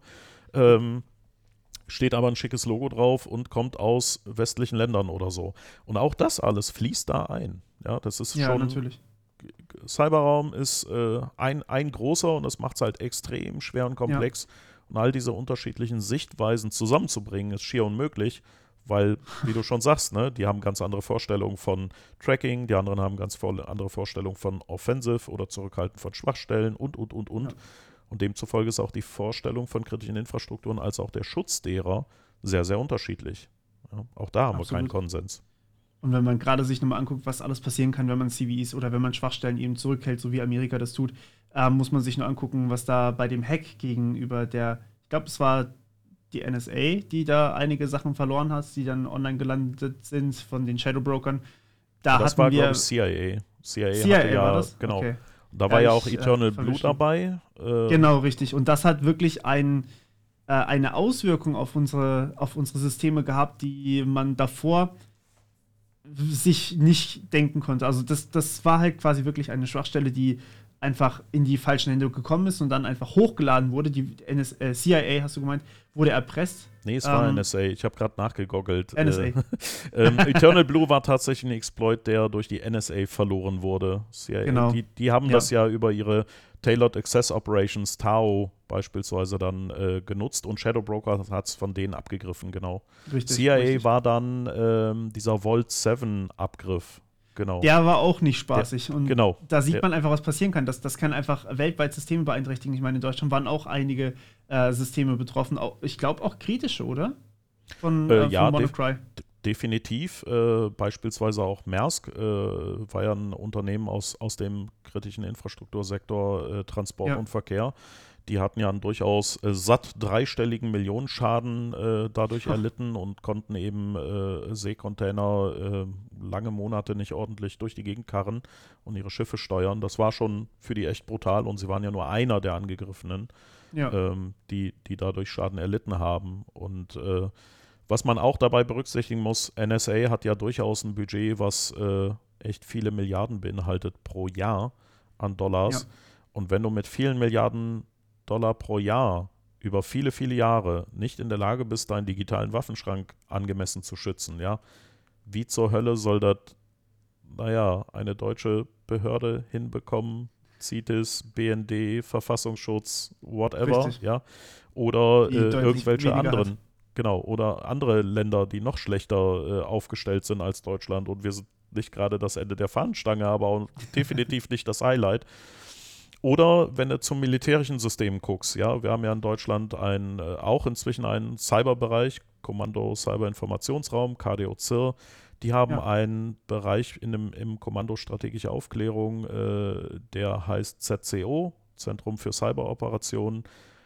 Diese 100, 150 äh, Soldaten machen ja nichts anderes als Offensive-Angriffe trainieren im Red Teaming und dann eben auch ausführen. Zum Beispiel 2015, 16 rum haben sie in Afghanistan das Telco-Netz kompromittiert, um äh, das Handy einer Entführten zu orten, was wohl auch gelungen ist. Und äh, ja, rate mal, was die dafür brauchen. Sicherheitslücken, weil anders kommt man ja nicht in die Systeme rein. Natürlich. Insofern äh, machen das nicht nur die Geheimdienste oder eben auch die äh, Sicherheitsbehörden in vielen Ländern, sondern eben auch das Militär. Und äh, wenn so viele unterschiedliche Akteure mit unterschiedlichen Interessen in diesem Cyberraum rumwursteln und Bitwerte umkippen, kann das für die Zivilgesellschaft nicht gut laufen. So. Nee, das sind dann halt am Ende die, die leiden. Und wir bezahlen ja eigentlich sogar dafür. Also wir ja. bezahlen auch wirklich die Steuern dafür. genau, genau, das ist korrekt. Ähm, was eigentlich, eigentlich ein Unding ist. Jetzt habe ich es erwischt. Ha? Ich habe die Fliege. Ah, du hast die Fliege. Entschuldigung. So, noch mehr fürs Outtake. Ich glaube, das wird lustig, aber. Ach, ich lasse das einfach drin, mal gucken, wer es merkt. Ah, genau, wenn es keiner guckt, ist nicht schlimm. Dann wissen wir aber auch, dass niemanden das Thema interessiert hat. Dann bin ja, ich richtig, echt genau. stinkig. Dann, dann ist hier AG professionell angepisst, ne? Also ich werde das Ding teilen auf Instagram, auf Twitter und überall Ach, sonst. Du Scheiße. Okay, ich habe nichts gesagt, äh, Dings. Vergesst es. So viele Follower habe ich dort nicht. Nein, aber mir fällt gerade auf, dann werden die Tierschützer sagen, der hat die Fliege umgebracht. Oh Gott, was mache ich jetzt? Oh, da draußen läuft ein Eichhörnchen rum und das ist total süß. Guckt lieber dahin. ich hole noch kurz die Katzen, aber wir haben kein Video im Film. äh, in, dem, in, dem, Podcast. Okay, verdammt.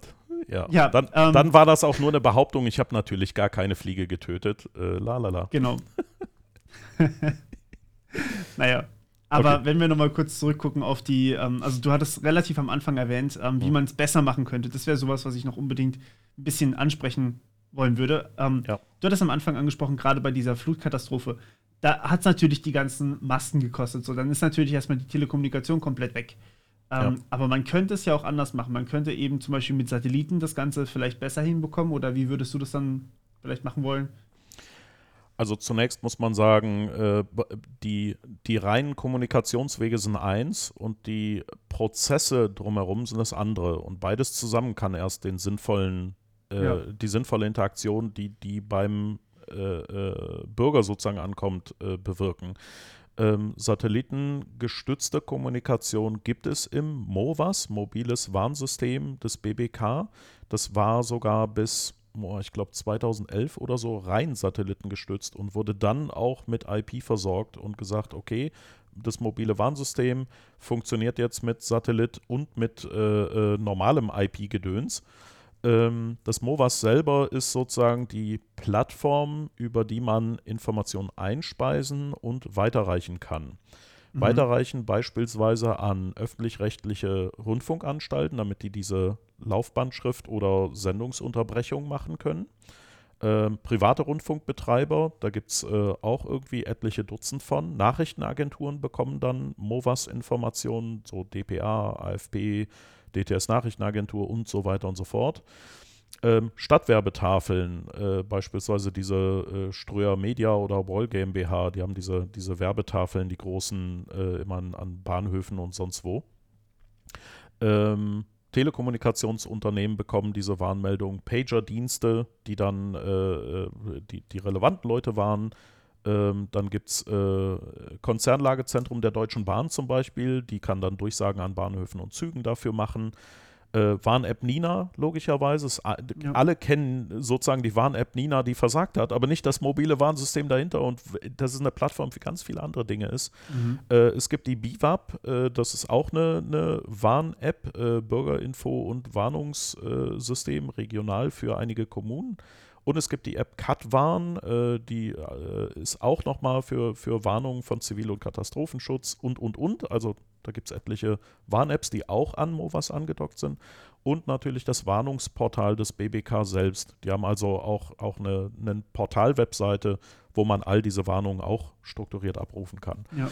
Und diese Plattform ist erstmal relativ umfassend, aber man könnte zum Beispiel Cell Broadcast noch dazu packen, äh, was ja schon seit 30 Jahren in den Standards existiert und was das äh, Bundesinnenministerium, da war es wieder, ähm, schon seit 20 Jahren kennt, weil vor 20 Jahren haben die nämlich äh, das erste Mal nachweislich Cell Broadcast vorgestellt bekommen. Und auch da hat die äh, AG Kritis eine kleine Analyse in einem Artikel gemacht, ab wann ist etwas grob fahrlässig, Historie von Cell Broadcast in Deutschland. Da haben wir einfach mal dargelegt, äh, wann das B BMI, also Bundesinnenministerium, diese Informationen hatte. Und mit Cell Broadcast kann man natürlich auch wieder viele Leute erreichen. Äh, mit, mit der Warn-App Nina knapp 9 bis 10 Millionen Menschen. Mit äh, Cell Broadcast würde man, äh, wenn die Mobilfunk-Basisstationen äh, noch stehen, äh, alle Telefone im Einzugsgebiet erreichen, weil das eine, wie der Name Broadcast schon sagt, unidirektionales Rausfeuern der Info auf alle Telefone ist.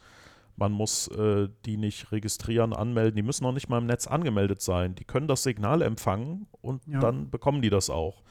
Ähm, es ist halt keine SMS oder so, wie oft dargestellt wurde, sondern wirklich eine Warnmeldung, die als Alarmfunktion in einem separaten Kanal sozusagen rausgesendet wird. Das heißt, selbst wenn das Telefonnetz überlastet ist, geht diese Cell Broadcast Message immer noch an alle Telefone raus.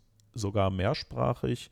Es wird direkt, es kann auf dem Display angezeigt werden, je nach Alarmstufe sogar ähm, wenn du das Telefon stumm geschaltet hast und die höchste Alarmstufe ausgerufen wird, dann macht es ein ziemlich markantes Geräusch, was man vorher noch nie gehört hat, denn diese Alarmweckerfunktion oder, oder Signalmeldung ist eine, die integriert ist und abgespielt wird. Und äh, wenn dein Telefon stumm war und die höchste Alarmstufe Cell Broadcast äh, äh, rausgesendet wird, dann äh, flippt dein Telefon genauso aus wie viele andere um dich herum, denn alle gleichzeitig kriegen einen Anfall. Und das ist eine gute Meldung, so, ne? Ja. Äh, mehrsprachig ist insofern cool, weil du dann in Grenzgebieten auch die äh, anderen Sprachen erreichen kannst oder eben Ausländer, äh, äh die als Touris in Deutschland sind, in ihrer Sprache oder eben den Großteil der Sprache der Bevölkerung, die in dem Gebiet lebt beispielsweise. Also Köln oder Berlin oder so ist ja durchaus Multikulti. Äh, da kann man also noch besser Leute erreichen. Ja. Und Cell Broadcast wird ja jetzt immerhin äh, nach diesen 30 Jahren Bestehen und 20 Jahre Wissen beim BMI umgesetzt, weil das BMI sich großgönnerhaft hingestellt hat und gesagt hat, alles schlimm im Ahrtal, wir müssen jetzt auf jeden Fall Cell Broadcast einführen und wir peilen an Mitte 2022. Wow. Und dann guckt man nochmal. Genau, aber äh, dann guckt man sich nochmal an, wieso eigentlich Mitte nächstes Jahr? Hat das irgendwas anderes als Hintergrund und stellt fest, oh, es gibt ja so, schon seit vielen Jahren eine EU-Richtlinie, die sagt, alle EU-Länder müssen bis 21.06.22 eine zentrale Warnfunktion implementiert haben. Deutschland hatte die Hoffnung, naja, wir haben diese Warn-App und das reicht schon, weil, wenn man weiter recherchiert zu dieser äh, EU-Richtlinie, stellt man fest, es gibt da so eine Klausel, also im Endeffekt steht da drin, Alter, egal was du machst, du nimmst Cell Broadcast, Punkt. Anders kannst du das eigentlich nicht umsetzen. Gibt aber noch so einen Unterpunkt, naja, eventuell kann man auch etwas Gleichartiges, was angemessen ist, äh, einsetzen, dann muss man nicht Cell Broadcast einführen. Und wenn man feststellt, woher dieser Punkt kommt, oh, aus Deutschland, vom Innenministerium, ähm, die haben sich also quasi rein injected, dass sie vielleicht aus der Nummer rauskommen mit äh, Nina Warn-App und Movas, aber nachdem das jetzt im Ahrtal hart auf die Nase gefallen ist und viele äh, Menschenleben gekostet hat, ähm, hat man dann vielleicht doch beschlossen, so, okay, das war ein bisschen doof, weil parallel haben die Niederländer auch einen Test gemacht, so wie wir einen äh, Sirenenwarntag letztes Jahr machen und dieses Jahr streichen, haben die Niederländer gesagt, wir testen mal Cell Broadcasting und funktioniert das bei uns auch, wie es soll. Und sie haben auf einen Schlag über 94 Prozent äh, der Bevölkerung erreicht. Boah. Eine deutlich bessere Quote, als die in Deutschland ist. Ne? Ja. Also insofern, was man besser machen kann, Cell Broadcast. Äh, das war aber, ich sag mal, in den internen Kreisen schon lange, lange, lange äh, bekannt, dass man das machen sollte. Hat das BMI aber nie gewollt. Ähm, von daher kann ich auch nur sagen, wieder mal zu spät, wieder mal zu lahmarschig, wieder mal kein Bock auf Prävention und kein Investment. Äh, kostet übrigens äh, jetzt in der Umsetzung ca. 40 Millionen Euro und pro Jahr eine Million an die Telco-Betreiber. Also klingt erstmal viel, aber wenn man sagt, wie viele Milliarden werden eigentlich in Mobilfunkinfrastruktur versemmelt, ne, ist das ein Klacks. Ja, Und man hätte beispielsweise sagen können, wir machen jetzt die Frequenzversteigerung und schreibt ganz nebenbei rein, übrigens, du musst äh, 98,5% Netzabdeckung in Deutschland erreichen und Cell Broadcast implementieren, dann hätte man jetzt eine Netzabdeckung in Deutschland und Cell Broadcast. Aber stattdessen haben ja irgendwelche schlauen Leute im Innenministerium und im äh, Bundeswirtschaftsministerium und in, äh, in der Bundesnetzagentur gemeinsam entschieden mit anderen, ja, maximaler Profit steht politisch natürlich sehr geil da. Wenn wir sagen, viele Milliarden eingenommen, ist das cool. Aber auf Kosten dessen, dass wir keine volle Abdeckung haben und keine Warnstrukturen wie Cell Broadcast. Das ist halt Ja. maximal hirnverbrannt, aber kann man tun. Das heißt, es wurde quasi alles gemacht, um diese berühmte schwarze Null zu halten. Korrekt. Ähm, auf Kosten von Menschenleben muss man klar Ja, in kommunizieren. dem Fall auf jeden Ja. Fall Menschen nehmen, die da dran hingen und ja, die Korrekt. nicht erreicht wurden. Und Das ähm, das wäre also, also das MOVAS stärker ausbauen ist ein Schritt. Den, naja, den gezwungenen geht man jetzt genötigt sozusagen. Ja, Da kann man noch mehr tun, aber immerhin kommt das schon mal. Der zweite Schritt ist, ähm, ist im Moment ist die Notfallgefahrenabwehr bei solchen Katastrophen ja äh, Hoheit der Länder und jedes Land kann tun, was es will. Äh, ich finde den Föderalismus sehr, sehr geil, darf man jetzt nicht falsch verstehen. Das ist absolut sinnvoll und, und gut, dass es den gibt. Aber wenn er politisch äh, zu, zu Machtspielchen oder eben äh, wer kriegt mehr Profit und Kohle vom anderen äh, läuft, dann ist das halt schlecht, ja, Eigeninteresse. Und was man, was man sieht, ist, dass die Kommunen und auch die äh, äh, Landkreise völlig, also manche völlig überfordert waren mit diesen Warnmeldungen, die abzusenden oder zu verstehen und sich zu kümmern. Ähm, dann muss man natürlich auch die Frage stellen, bei einer übergeordneten großflächigen Katastrophe, die zum Beispiel Rheinland-Pfalz und NRW betrifft, äh, gibt es keine länderübergreifende Synchronisierung und Abständ- Abstimmung. Und die Kommunen nehmen natürlich diese Lagemeldungen, die sie da bekommen, teilweise durch MOVAS, teilweise durch andere. Und dann stehen da kryptische, teilweise kryptische Meldungen drin, die vielleicht noch ein Experte versteht. Ja, es, es sind Pegelstände zu verorten, ja, vom Hochwasserlagezentrum. Also äh, jemand in der, im, im äh, Katastrophenschutz äh, kann vielleicht damit verstehen, okay, Pegelstände heißt übergeordnete und schlimmere und ich muss jetzt weitere Recherche machen. Aber diese Meldung ging auch beispielsweise per Nina-Warn-App an die Bevölkerung. Ja, es Ja, sind Pegelstände zu verorten. Und dann denke ich mir so, ja gut, Alkohol Flüsse, oder was meint ihr?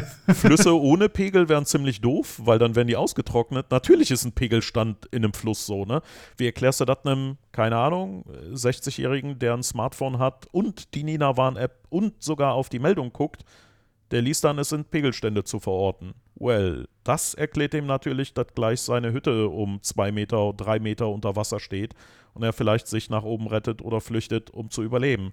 Wie, also äh, Ja. fail, so, ne? Du kannst nicht die Experten und die Bevölkerung mit der gleichen Nachricht versorgen. So. Ja. Die Nachricht muss eindeutig sein und idiot-proof. Ähm, Und auch gleich eine Anweisung haben. Genau, und das ist der nächste Punkt, Handlungsanweisung. Ja. Es steht in der Regel keine Handlungsanweisung in solchen Warnungen drin. Die Handlungsanweisung muss klar sein, weil wenn du sagst, äh, es wird Peng machen, dann sagen die Leute, ja, keine Oh, Ahnung. Wenn es aber tun? heißt, es wird Peng machen, distanzier dich von dem Gebiet um so und so viel äh, äh, Kilometer oder äh, keine Ahnung, anderes Szenario. Hier in Leverkusen ist ja ein, im, im Schempark in, in eine Großbrandexplosion passiert. Ja. Äh, Da hieß es, äh, schließt die Fenster und Türen, äh, versucht diese Rauchpartikel nicht einzuatmen, können chemisch gesundheitsgefährdend sein äh, oder verlasst gleich das Gebiet und, und äh, oder versucht Masken zu tragen. Das ist eine klare Handlungsanweisung, die Ja. der Schempark da kommuniziert hat, was ich sehr begrüße. Die haben es richtig gemacht. Das ist aber zum Beispiel beim, beim Ahrtal nicht passiert. Und äh, der Schempark hat ähm, hat natürlich sehr viel Katastrophenschutzvorgaben, chemische Vorgaben und aus, aus dem Sektor Chemie und muss das so können, weil sonst gibt es Ärger. Ähm, in der gesamten Katastrophenschutz, Bevölkerungswarnmeldekette, naja, ne, jede, jeder darf Informationen reinstellen, der dazu befugt ist und das sind ganz viele Kommunen, Landkreise, Länder und so weiter. Und in der Regel steht das einspeisende System, was das an, an MOVAS überführt und an alle ausrollt, äh, zu, äh, beim, beim, äh, bei der Rettungsleitstelle, also da, wo die 112 betrieben wird. Dann haben die ein System, wo sie diese Meldung reintippen. auch da muss ich sagen, nicht jede Kommune, nicht jeder Landkreis ist gleich gut aufgestellt, weil die genauso äh, natürlich den Geldmangel haben, gute Leute da zu haben, die permanent auszubilden auf alle Katastrophenlagen und natürlich auch ähm, dieses Know-how äh, 24 mal 7 vorrätig zu halten, äh, die Kommunikation korrekt umzusetzen und üben, üben, üben. Ja, das wird, äh, das, du, du, musst sowas üben, damit du eine Routine drin natürlich. hast. Und äh, wenn der Bund schon vorzeigt, übrigens, üben ist schlecht, du wirst dann gechast und beim nächsten Mal wird Üben gleich gestrichen, damit du nicht gechast wirst. Ja, welche Botschaft kommt bei denen an? Üben ist doof, teuer, will man nicht. Und übrigens, wenn du das doch ansetzt, sägst du an deinem eigenen Stuhl, weil man könnte ja äh, sagen, hier, ihr seid zu doof, den Kram ordentlich zu betreiben, dann geh ja. bitte, weil du trägst ja die Verantwortung. Das heißt, man wird man belohnt für nichts. Genau, ja, man, man kriegt gar nicht die Chance, dass man es irgendwie beheben kann. Oder Korrekt. dass man mal Tests machen kann. Wenn du so in der Software arbeiten würdest, würde es keine Software geben da draußen. Well, manche arbeiten so und genau die Software ist da draußen. Ja, Luca. aber aber ähm, das Muss ist. ich auch gerade dran denken. Aber ja, normale genau. Software, die eingesetzt wird im Produktivbetrieb, sollte eigentlich so nicht arbeiten. Da gibt es eigentlich fast immer irgendwo Tests zumindest. Äh, auch da muss ich leider bei kritischen Infrastrukturen sagen, well, da sieht normal anders aus und das, was wünschenswert normal ist, ist das, wo wir hinwollen. Aber auch genau. das ist zum Beispiel ein Teil, mit dem wir uns in der AG Kritis befassen. Wie kann man da mehr äh, Verantwortung sozusagen in die Softwareentwicklung reinbringen? Beispielsweise ja.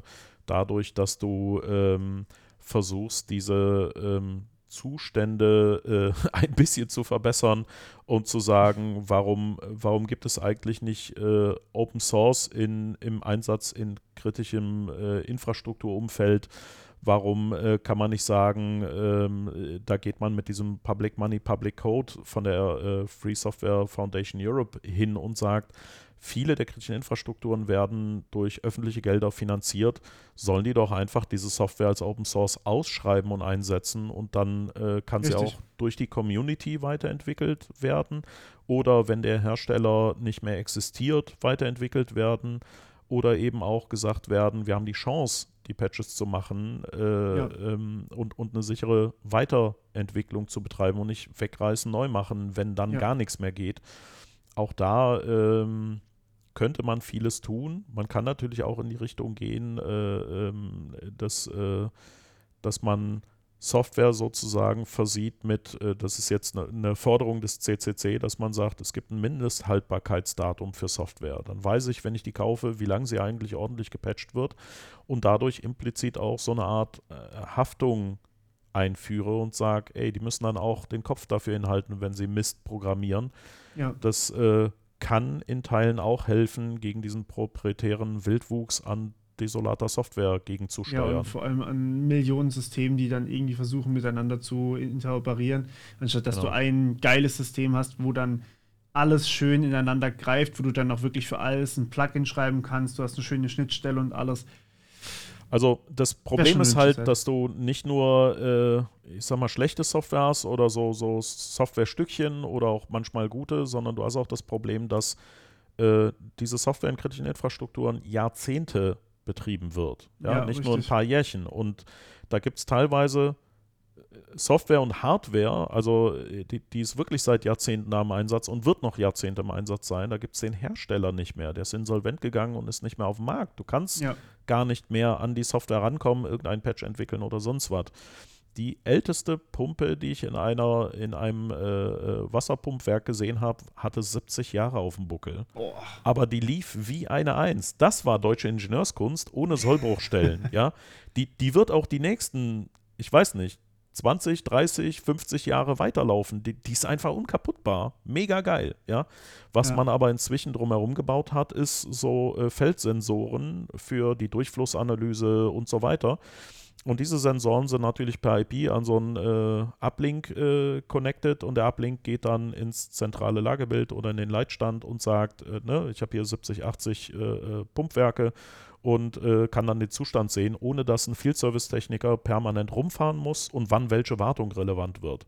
Ja, dann hast du halt IP-Geraffel in schlecht drumherum getackert und die Analyse zeigt, die Pumpe ist mega cool, die alte ja, Mechanik ist, ist einwandfrei, die neue Software drumherum hat jemand dran geklöppelt, da waren dann teilweise so freies WLAN verfügbar oder Bluetooth, weil dieser Uplink war dann so ein All-in-One-Router, der dann auch gleich alles kann. Oder Consumer-Markt-Komponente, die dann auch out of äh, Updates war. Ähm, der Uplink war äh, per GSM, kannst dich aber relativ einfach in das Gerät und dann auch in den GSM-Link klinken und kommst dann in den Leitstand und in die Gesamtanalyse. Ah, also auch da wieder, wieder, genau, auch, auch da wieder so, way. Und das ist der Normalzustand, den man manchmal vorfindet, äh, wo man dann sagt, das mit diesem WLAN Bluetooth muss das sein. Was für ein WLAN, was für ein Bluetooth? Und dann so, ja Jung, ich war noch nicht in deinem Pumpspeicherchen, sondern ich habe davor gestanden, aber ich hatte eigentlich schon Zugriff. Dann so, wie geht denn das? Ja, well, ähm, so viel Ahnung habt ihr davon. Ist ja schön, dass ihr das betreibt. Ne? Da, ja, das, ist das ist der Zustand, den man leider Gottes oft äh, in, in so ähm, kritischen Infrastrukturen vorfindet als normaler Softwarezustand. Und das ist auch etwas, was, wie gesagt, wir versuchen äh, ein bisschen aufzuklären und zu verhindern und, und besser zu machen. Ja. Was aber eigentlich nicht mal in dem Sinn nötig sein dürfte. Also ganz ehrlich, wenn man, wenn man so wichtige Infrastrukturen betreibt, ich meine, wir hatten es in, in Florida gesehen, da haben sie eine chemische Komponente im Wasser, ich weiß nicht mehr, was es genau war, ähm, hatten sie hochgestellt, also der Angreifer, der Hacker von diesem, ähm, von diesem Wasserwerk hatte die Komponente hochgestellt und hätte das die Bevölkerung getrunken, wäre es zu Vergiftung gekommen. Und äh, wir wissen, dass es solche Menschen gibt. Wir wissen, dass sowas passieren kann, dass es ein realistischer ähm, ja, Vorgang sein könnte, ein Szenario sein könnte. Und wir wissen eigentlich auch, dass wir was dagegen tun können. Aber es wird einfach mit Menschenleben hier gespielt, indem man einfach ein bisschen Geld sparen möchte. Also wenn du möchtest, kann ich zu äh, Oldsmar Florida mal kurz konkreter eingehen, denn das Szenario ist eigentlich noch viel schlimmer, als es äh, sozusagen bekannt ist, wenn man quasi genau versteht, was da passiert ist und was Gerne, hätte ja. passieren sollen und was nicht passieren soll und wie die Lösung aussieht. Die ist nämlich auch total banal, aber leider Gottes äh, ist es wie immer ein bisschen äh, schwieriger. Also ähm, das ist ja wieder so ein klassischer Fall Fernwartung und es ging ums ja. Wasseraufbereitungssystem, äh, also Wasseraufbereitungsanlage. Ähm, es gab ein gemeinsam genutztes Passwort ja, für die Admins. Alle haben das gemeinsame Passwort für den Zugriff genutzt. Und zwar, wenn ich sage alle, dann meine ich alle. Seit Bestehen dieses Wasserwerks, jeder Admin, der jemals da gearbeitet hatte. Das ist nie geändert worden dieses Passwort war äh, vor zwei, drei Jahren vor dem Vorfall äh, in, in einem Darknet-Leak geleakt worden. Das heißt, die Zugangsdaten waren mehrere Jahre nicht nur vielen Admins, sondern wirklich jedem, der wollte, bekannt. Okay. Sie haben das Fernwartungssystem auf einem Windows 7 betrieben, out of support, schon seit Jahren. Ja. Es gab einen nicht gehärteten Fernzugriff, der, äh, naja, ideal Standard Default installiert war. Ähm, dass ähm, dazu kommt, dieses nicht gehärtete Fernzugriffssystem war seit einem halben Jahr out of maintenance und eigentlich abgekündigt, weil sie ein neues darauf installiert hatten und das alte war aber auch noch da. Das wurde dann genutzt. Das äh, äh, HMI, das ist das Human Machine Interface, also die äh, Prozess Frontend, Frontend äh, genau, war direkt am Internet ohne Firewall dazwischen. Ja? Und, und das ist eigentlich der schlimmste Punkt, Remote Access war ja verfügbar, obwohl ein Operator vor Ort war. Denn es wurde ja dann auch gesagt, ja, und dann kam der Operator und hat diesen, die, da, da war ja eine dreistellige Anzahl für dieses Atrium oder was auch immer da reinkam. Und ja. da hat ja jemand eine 11 vorgeschrieben, also 11.000, keine Ahnung, 323 oder was ja. auch immer die Zahl war. Und er hat das dann gesehen und hat diese 11 wieder rausgelöscht und gesagt, puh, wir lassen das jetzt wieder bei 323. Und an der Stelle ist mir die Hutkrampe massiv hochgegangen. Vorher habe ich schon gesagt, ja gut, üblicher Facepalm, gebt mir einen Oktopus, weil die Hand reicht nicht aus mit den Fingern. Aber Remote Access aktiv haben, obwohl ein Operator vor Ort ist, geht niemals, nie nicht, gar nicht, unter keinen Umständen WTF. Ja? ja. Ich habe einen Operator vor Ort, der kümmert sich, oder ich habe einen aktiven Remote Access. Beides, no fucking way. Klarer kann ich es nicht ausdrücken.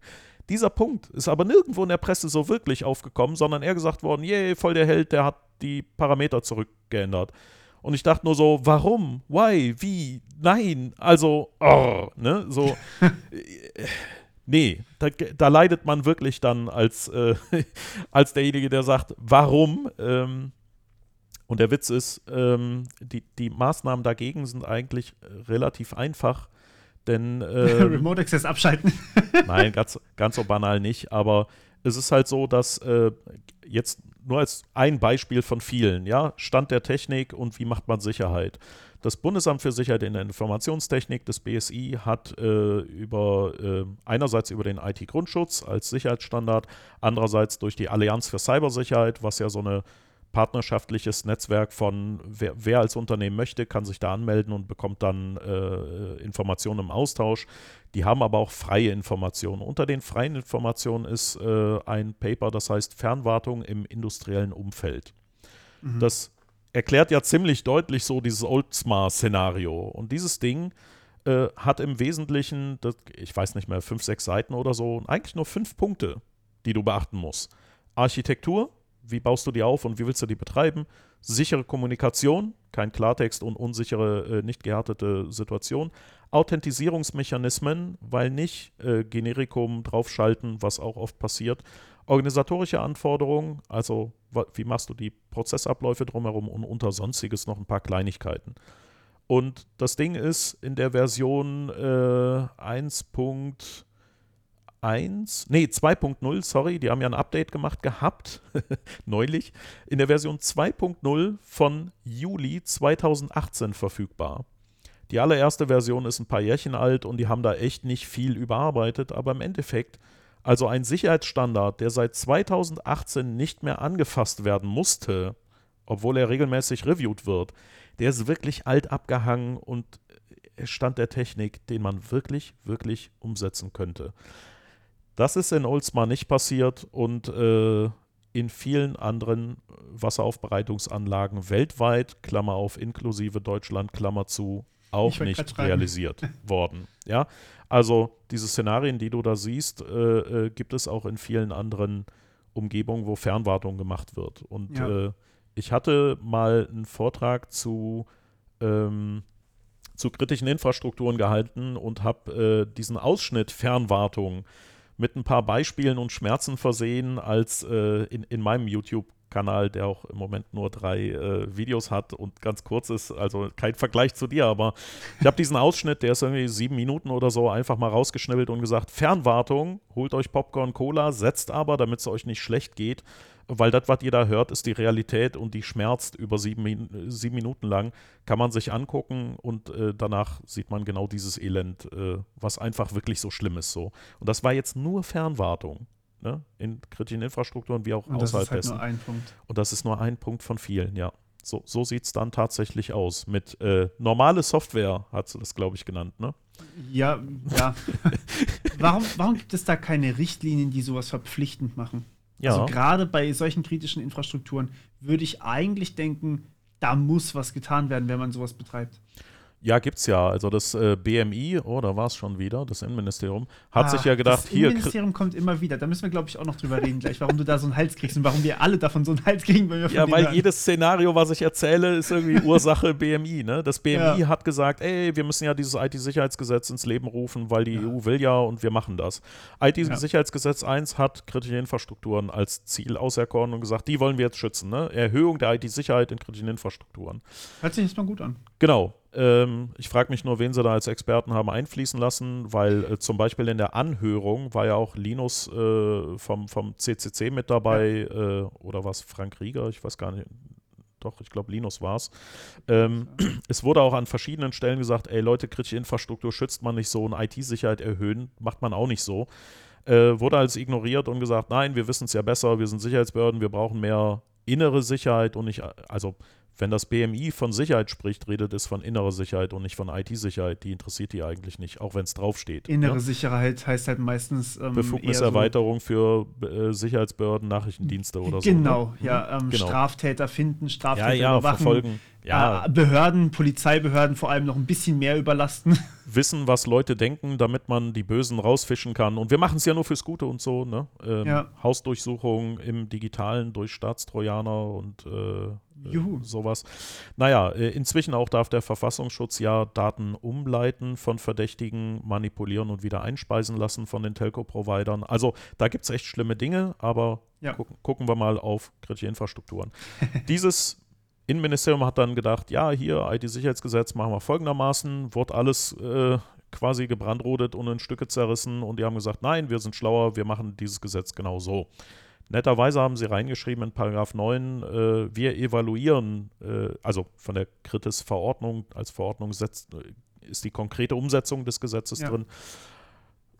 Alle vier Jahre evaluieren wir, ob das alles umgesetzt wurde. Oh, Feedback-Kanal und Analyse. Evaluierung klingt wissenschaftlich und standardisiert. Das ist ja schon mal gut. So. Ja.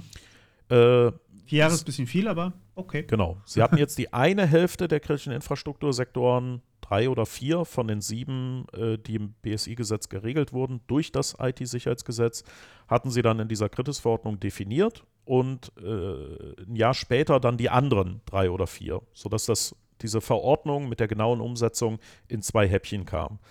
Äh, dann hat man festgestellt, naja, wir müssten den Zeitraum der Evaluierung auf zwei Jahre reduzieren, weil vier Jahre sind in der IT echt lange. Und wenn wir dann ja. evaluieren und dann wieder einen Vorlauf geben, dann äh, kommen die Auswirkungen erst in Jahrzehnten. Gut, haben wir also verkürzt auf zwei Jahre, aber die Initiale war vier Jahre. Ähm, 2015, 16 war das, äh, 16 glaube ich.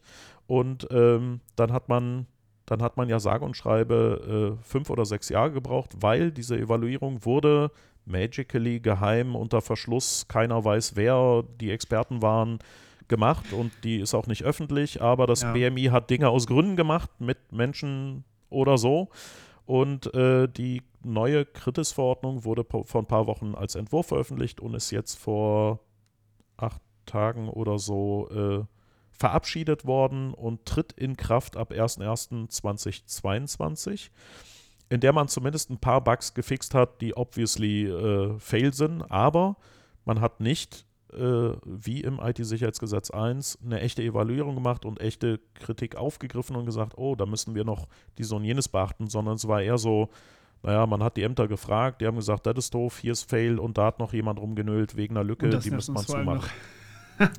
ist also eher eine äh, desolat inkompetente Evaluierung, aber da sie ja geheim ist und niemand weiß, wer sie gemacht hat und was die Inhalte sind, kann auch niemand meckern oder vielleicht verbessern.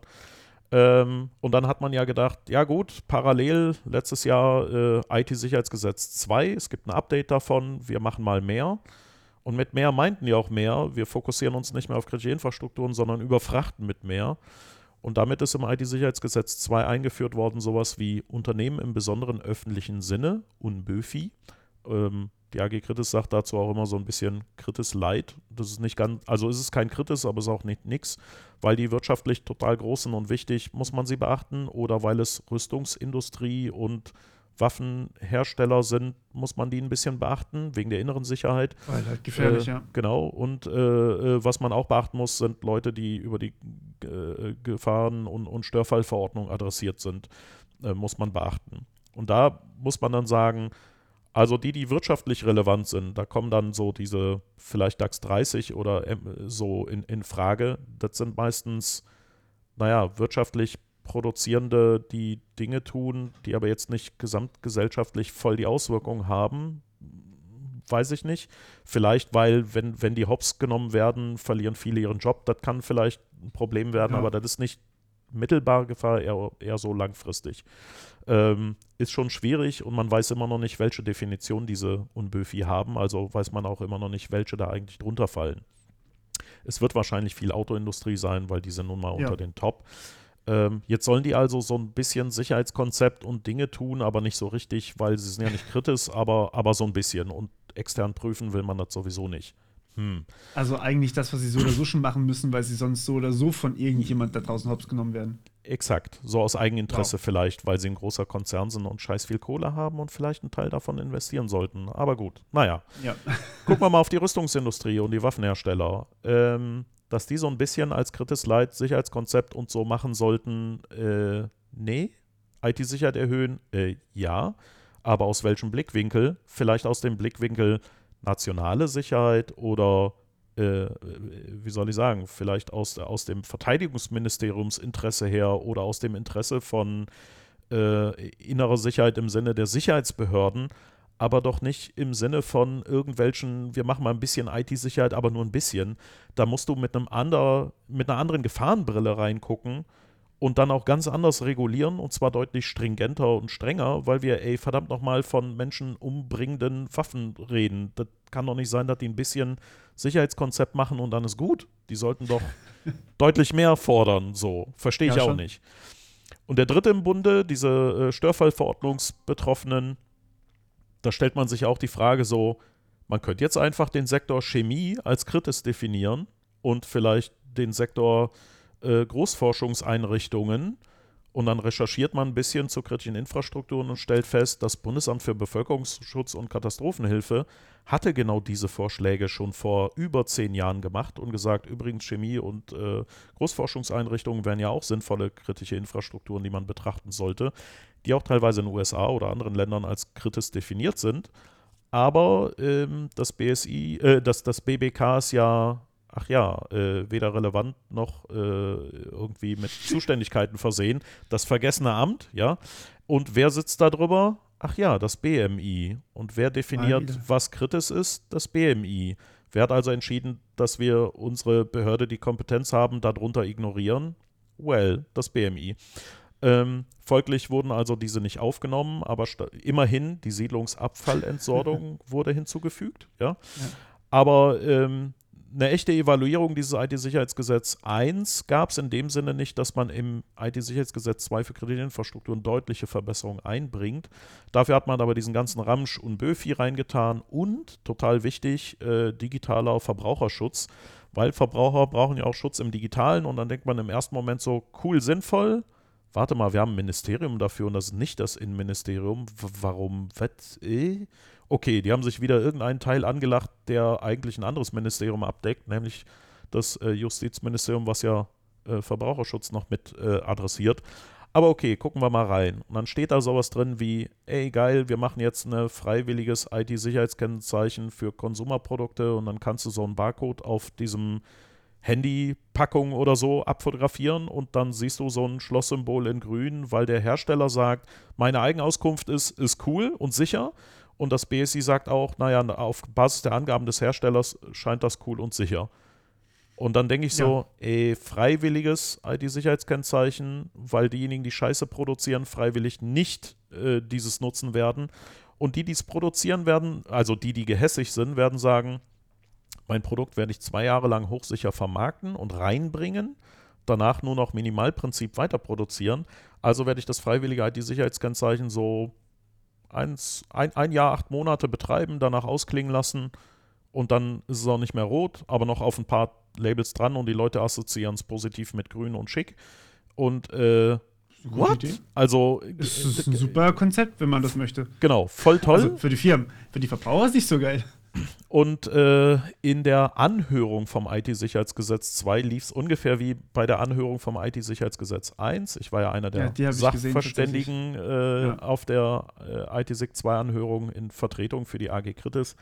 Und es ist eine der ganz, ganz seltenen Anhörungen, das haben ja sehr viele aus dem Bundestag bestätigt, die haben gesagt, also wir können uns konkret nicht erinnern, dass alle sechs Sachverständigen, inklusive der von der CDU und SPD, also vor allem CDU, komplett das Gesetz zerrissen haben und gesagt haben, es ist schlecht.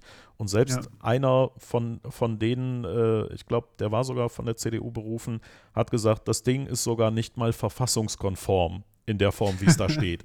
Also, wenn selbst deine eigenen Sachverständigen, die du selbst auswählen kannst, wirklich eine Halskrawatte gegen dich selbst schieben, könnte es vielleicht sein, dass dieses Gesetz schlecht ist.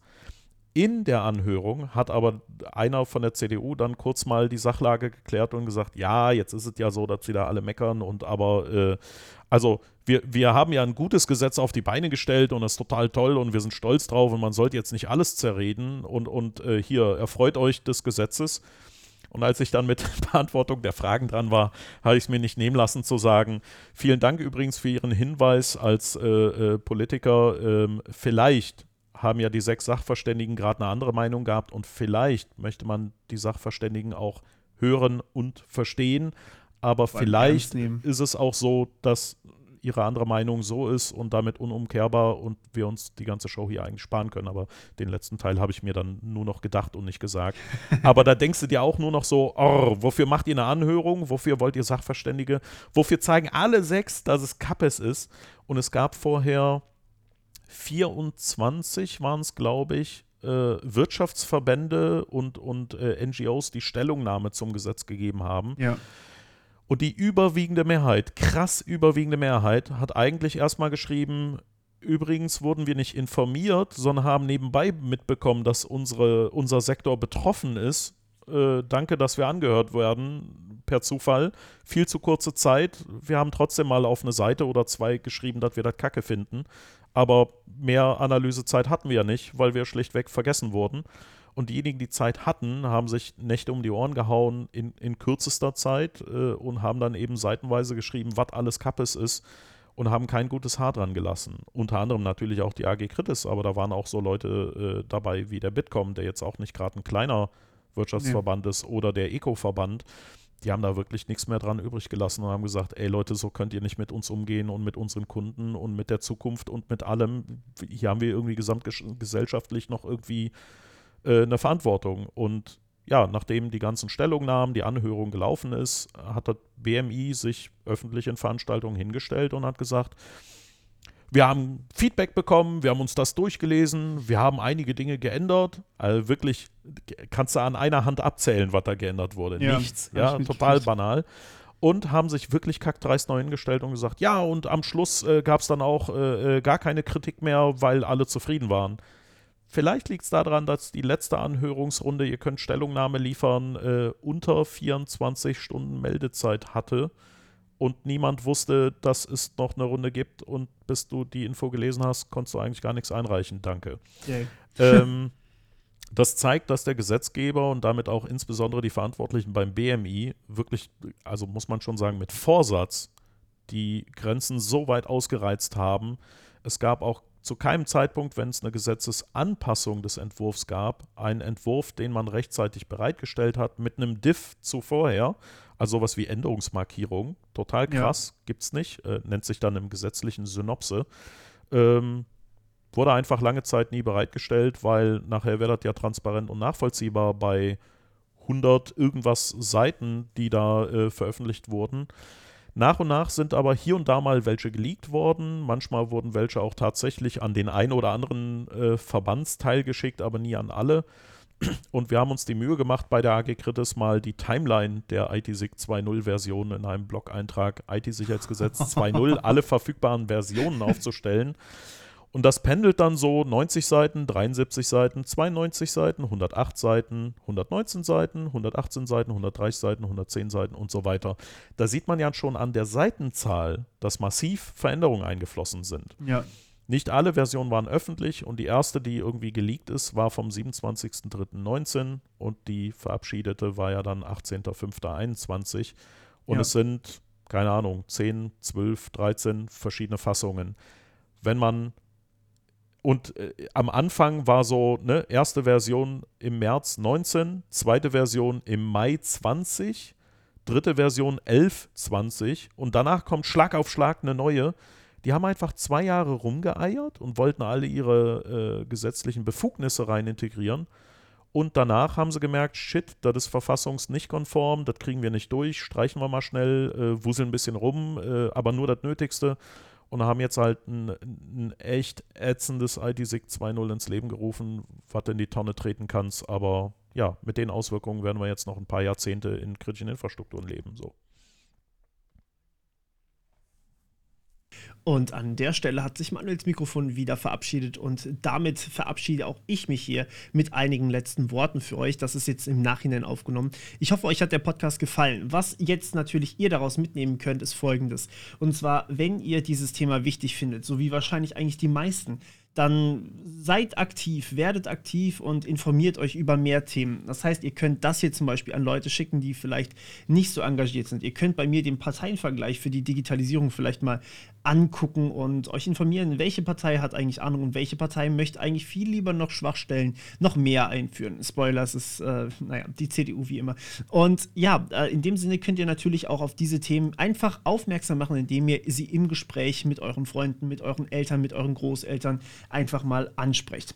Ich hoffe, euch hat dieser Podcast jetzt gefallen. Es ist jetzt eine Stunde 45 fast und es ist ein sehr langer Podcast geworden. Aber ich glaube, es war sehr informativ und es war auch für mich wahnsinnig spannend, mal diese Seite zu sehen. Ich kenne ja eher so diese wirtschaftliche Seite und auch natürlich die gesellschaftliche Seite, aber kritische Infrastrukturen sind nochmal ein ganz anderes Level von brandheiß, möchte man sagen.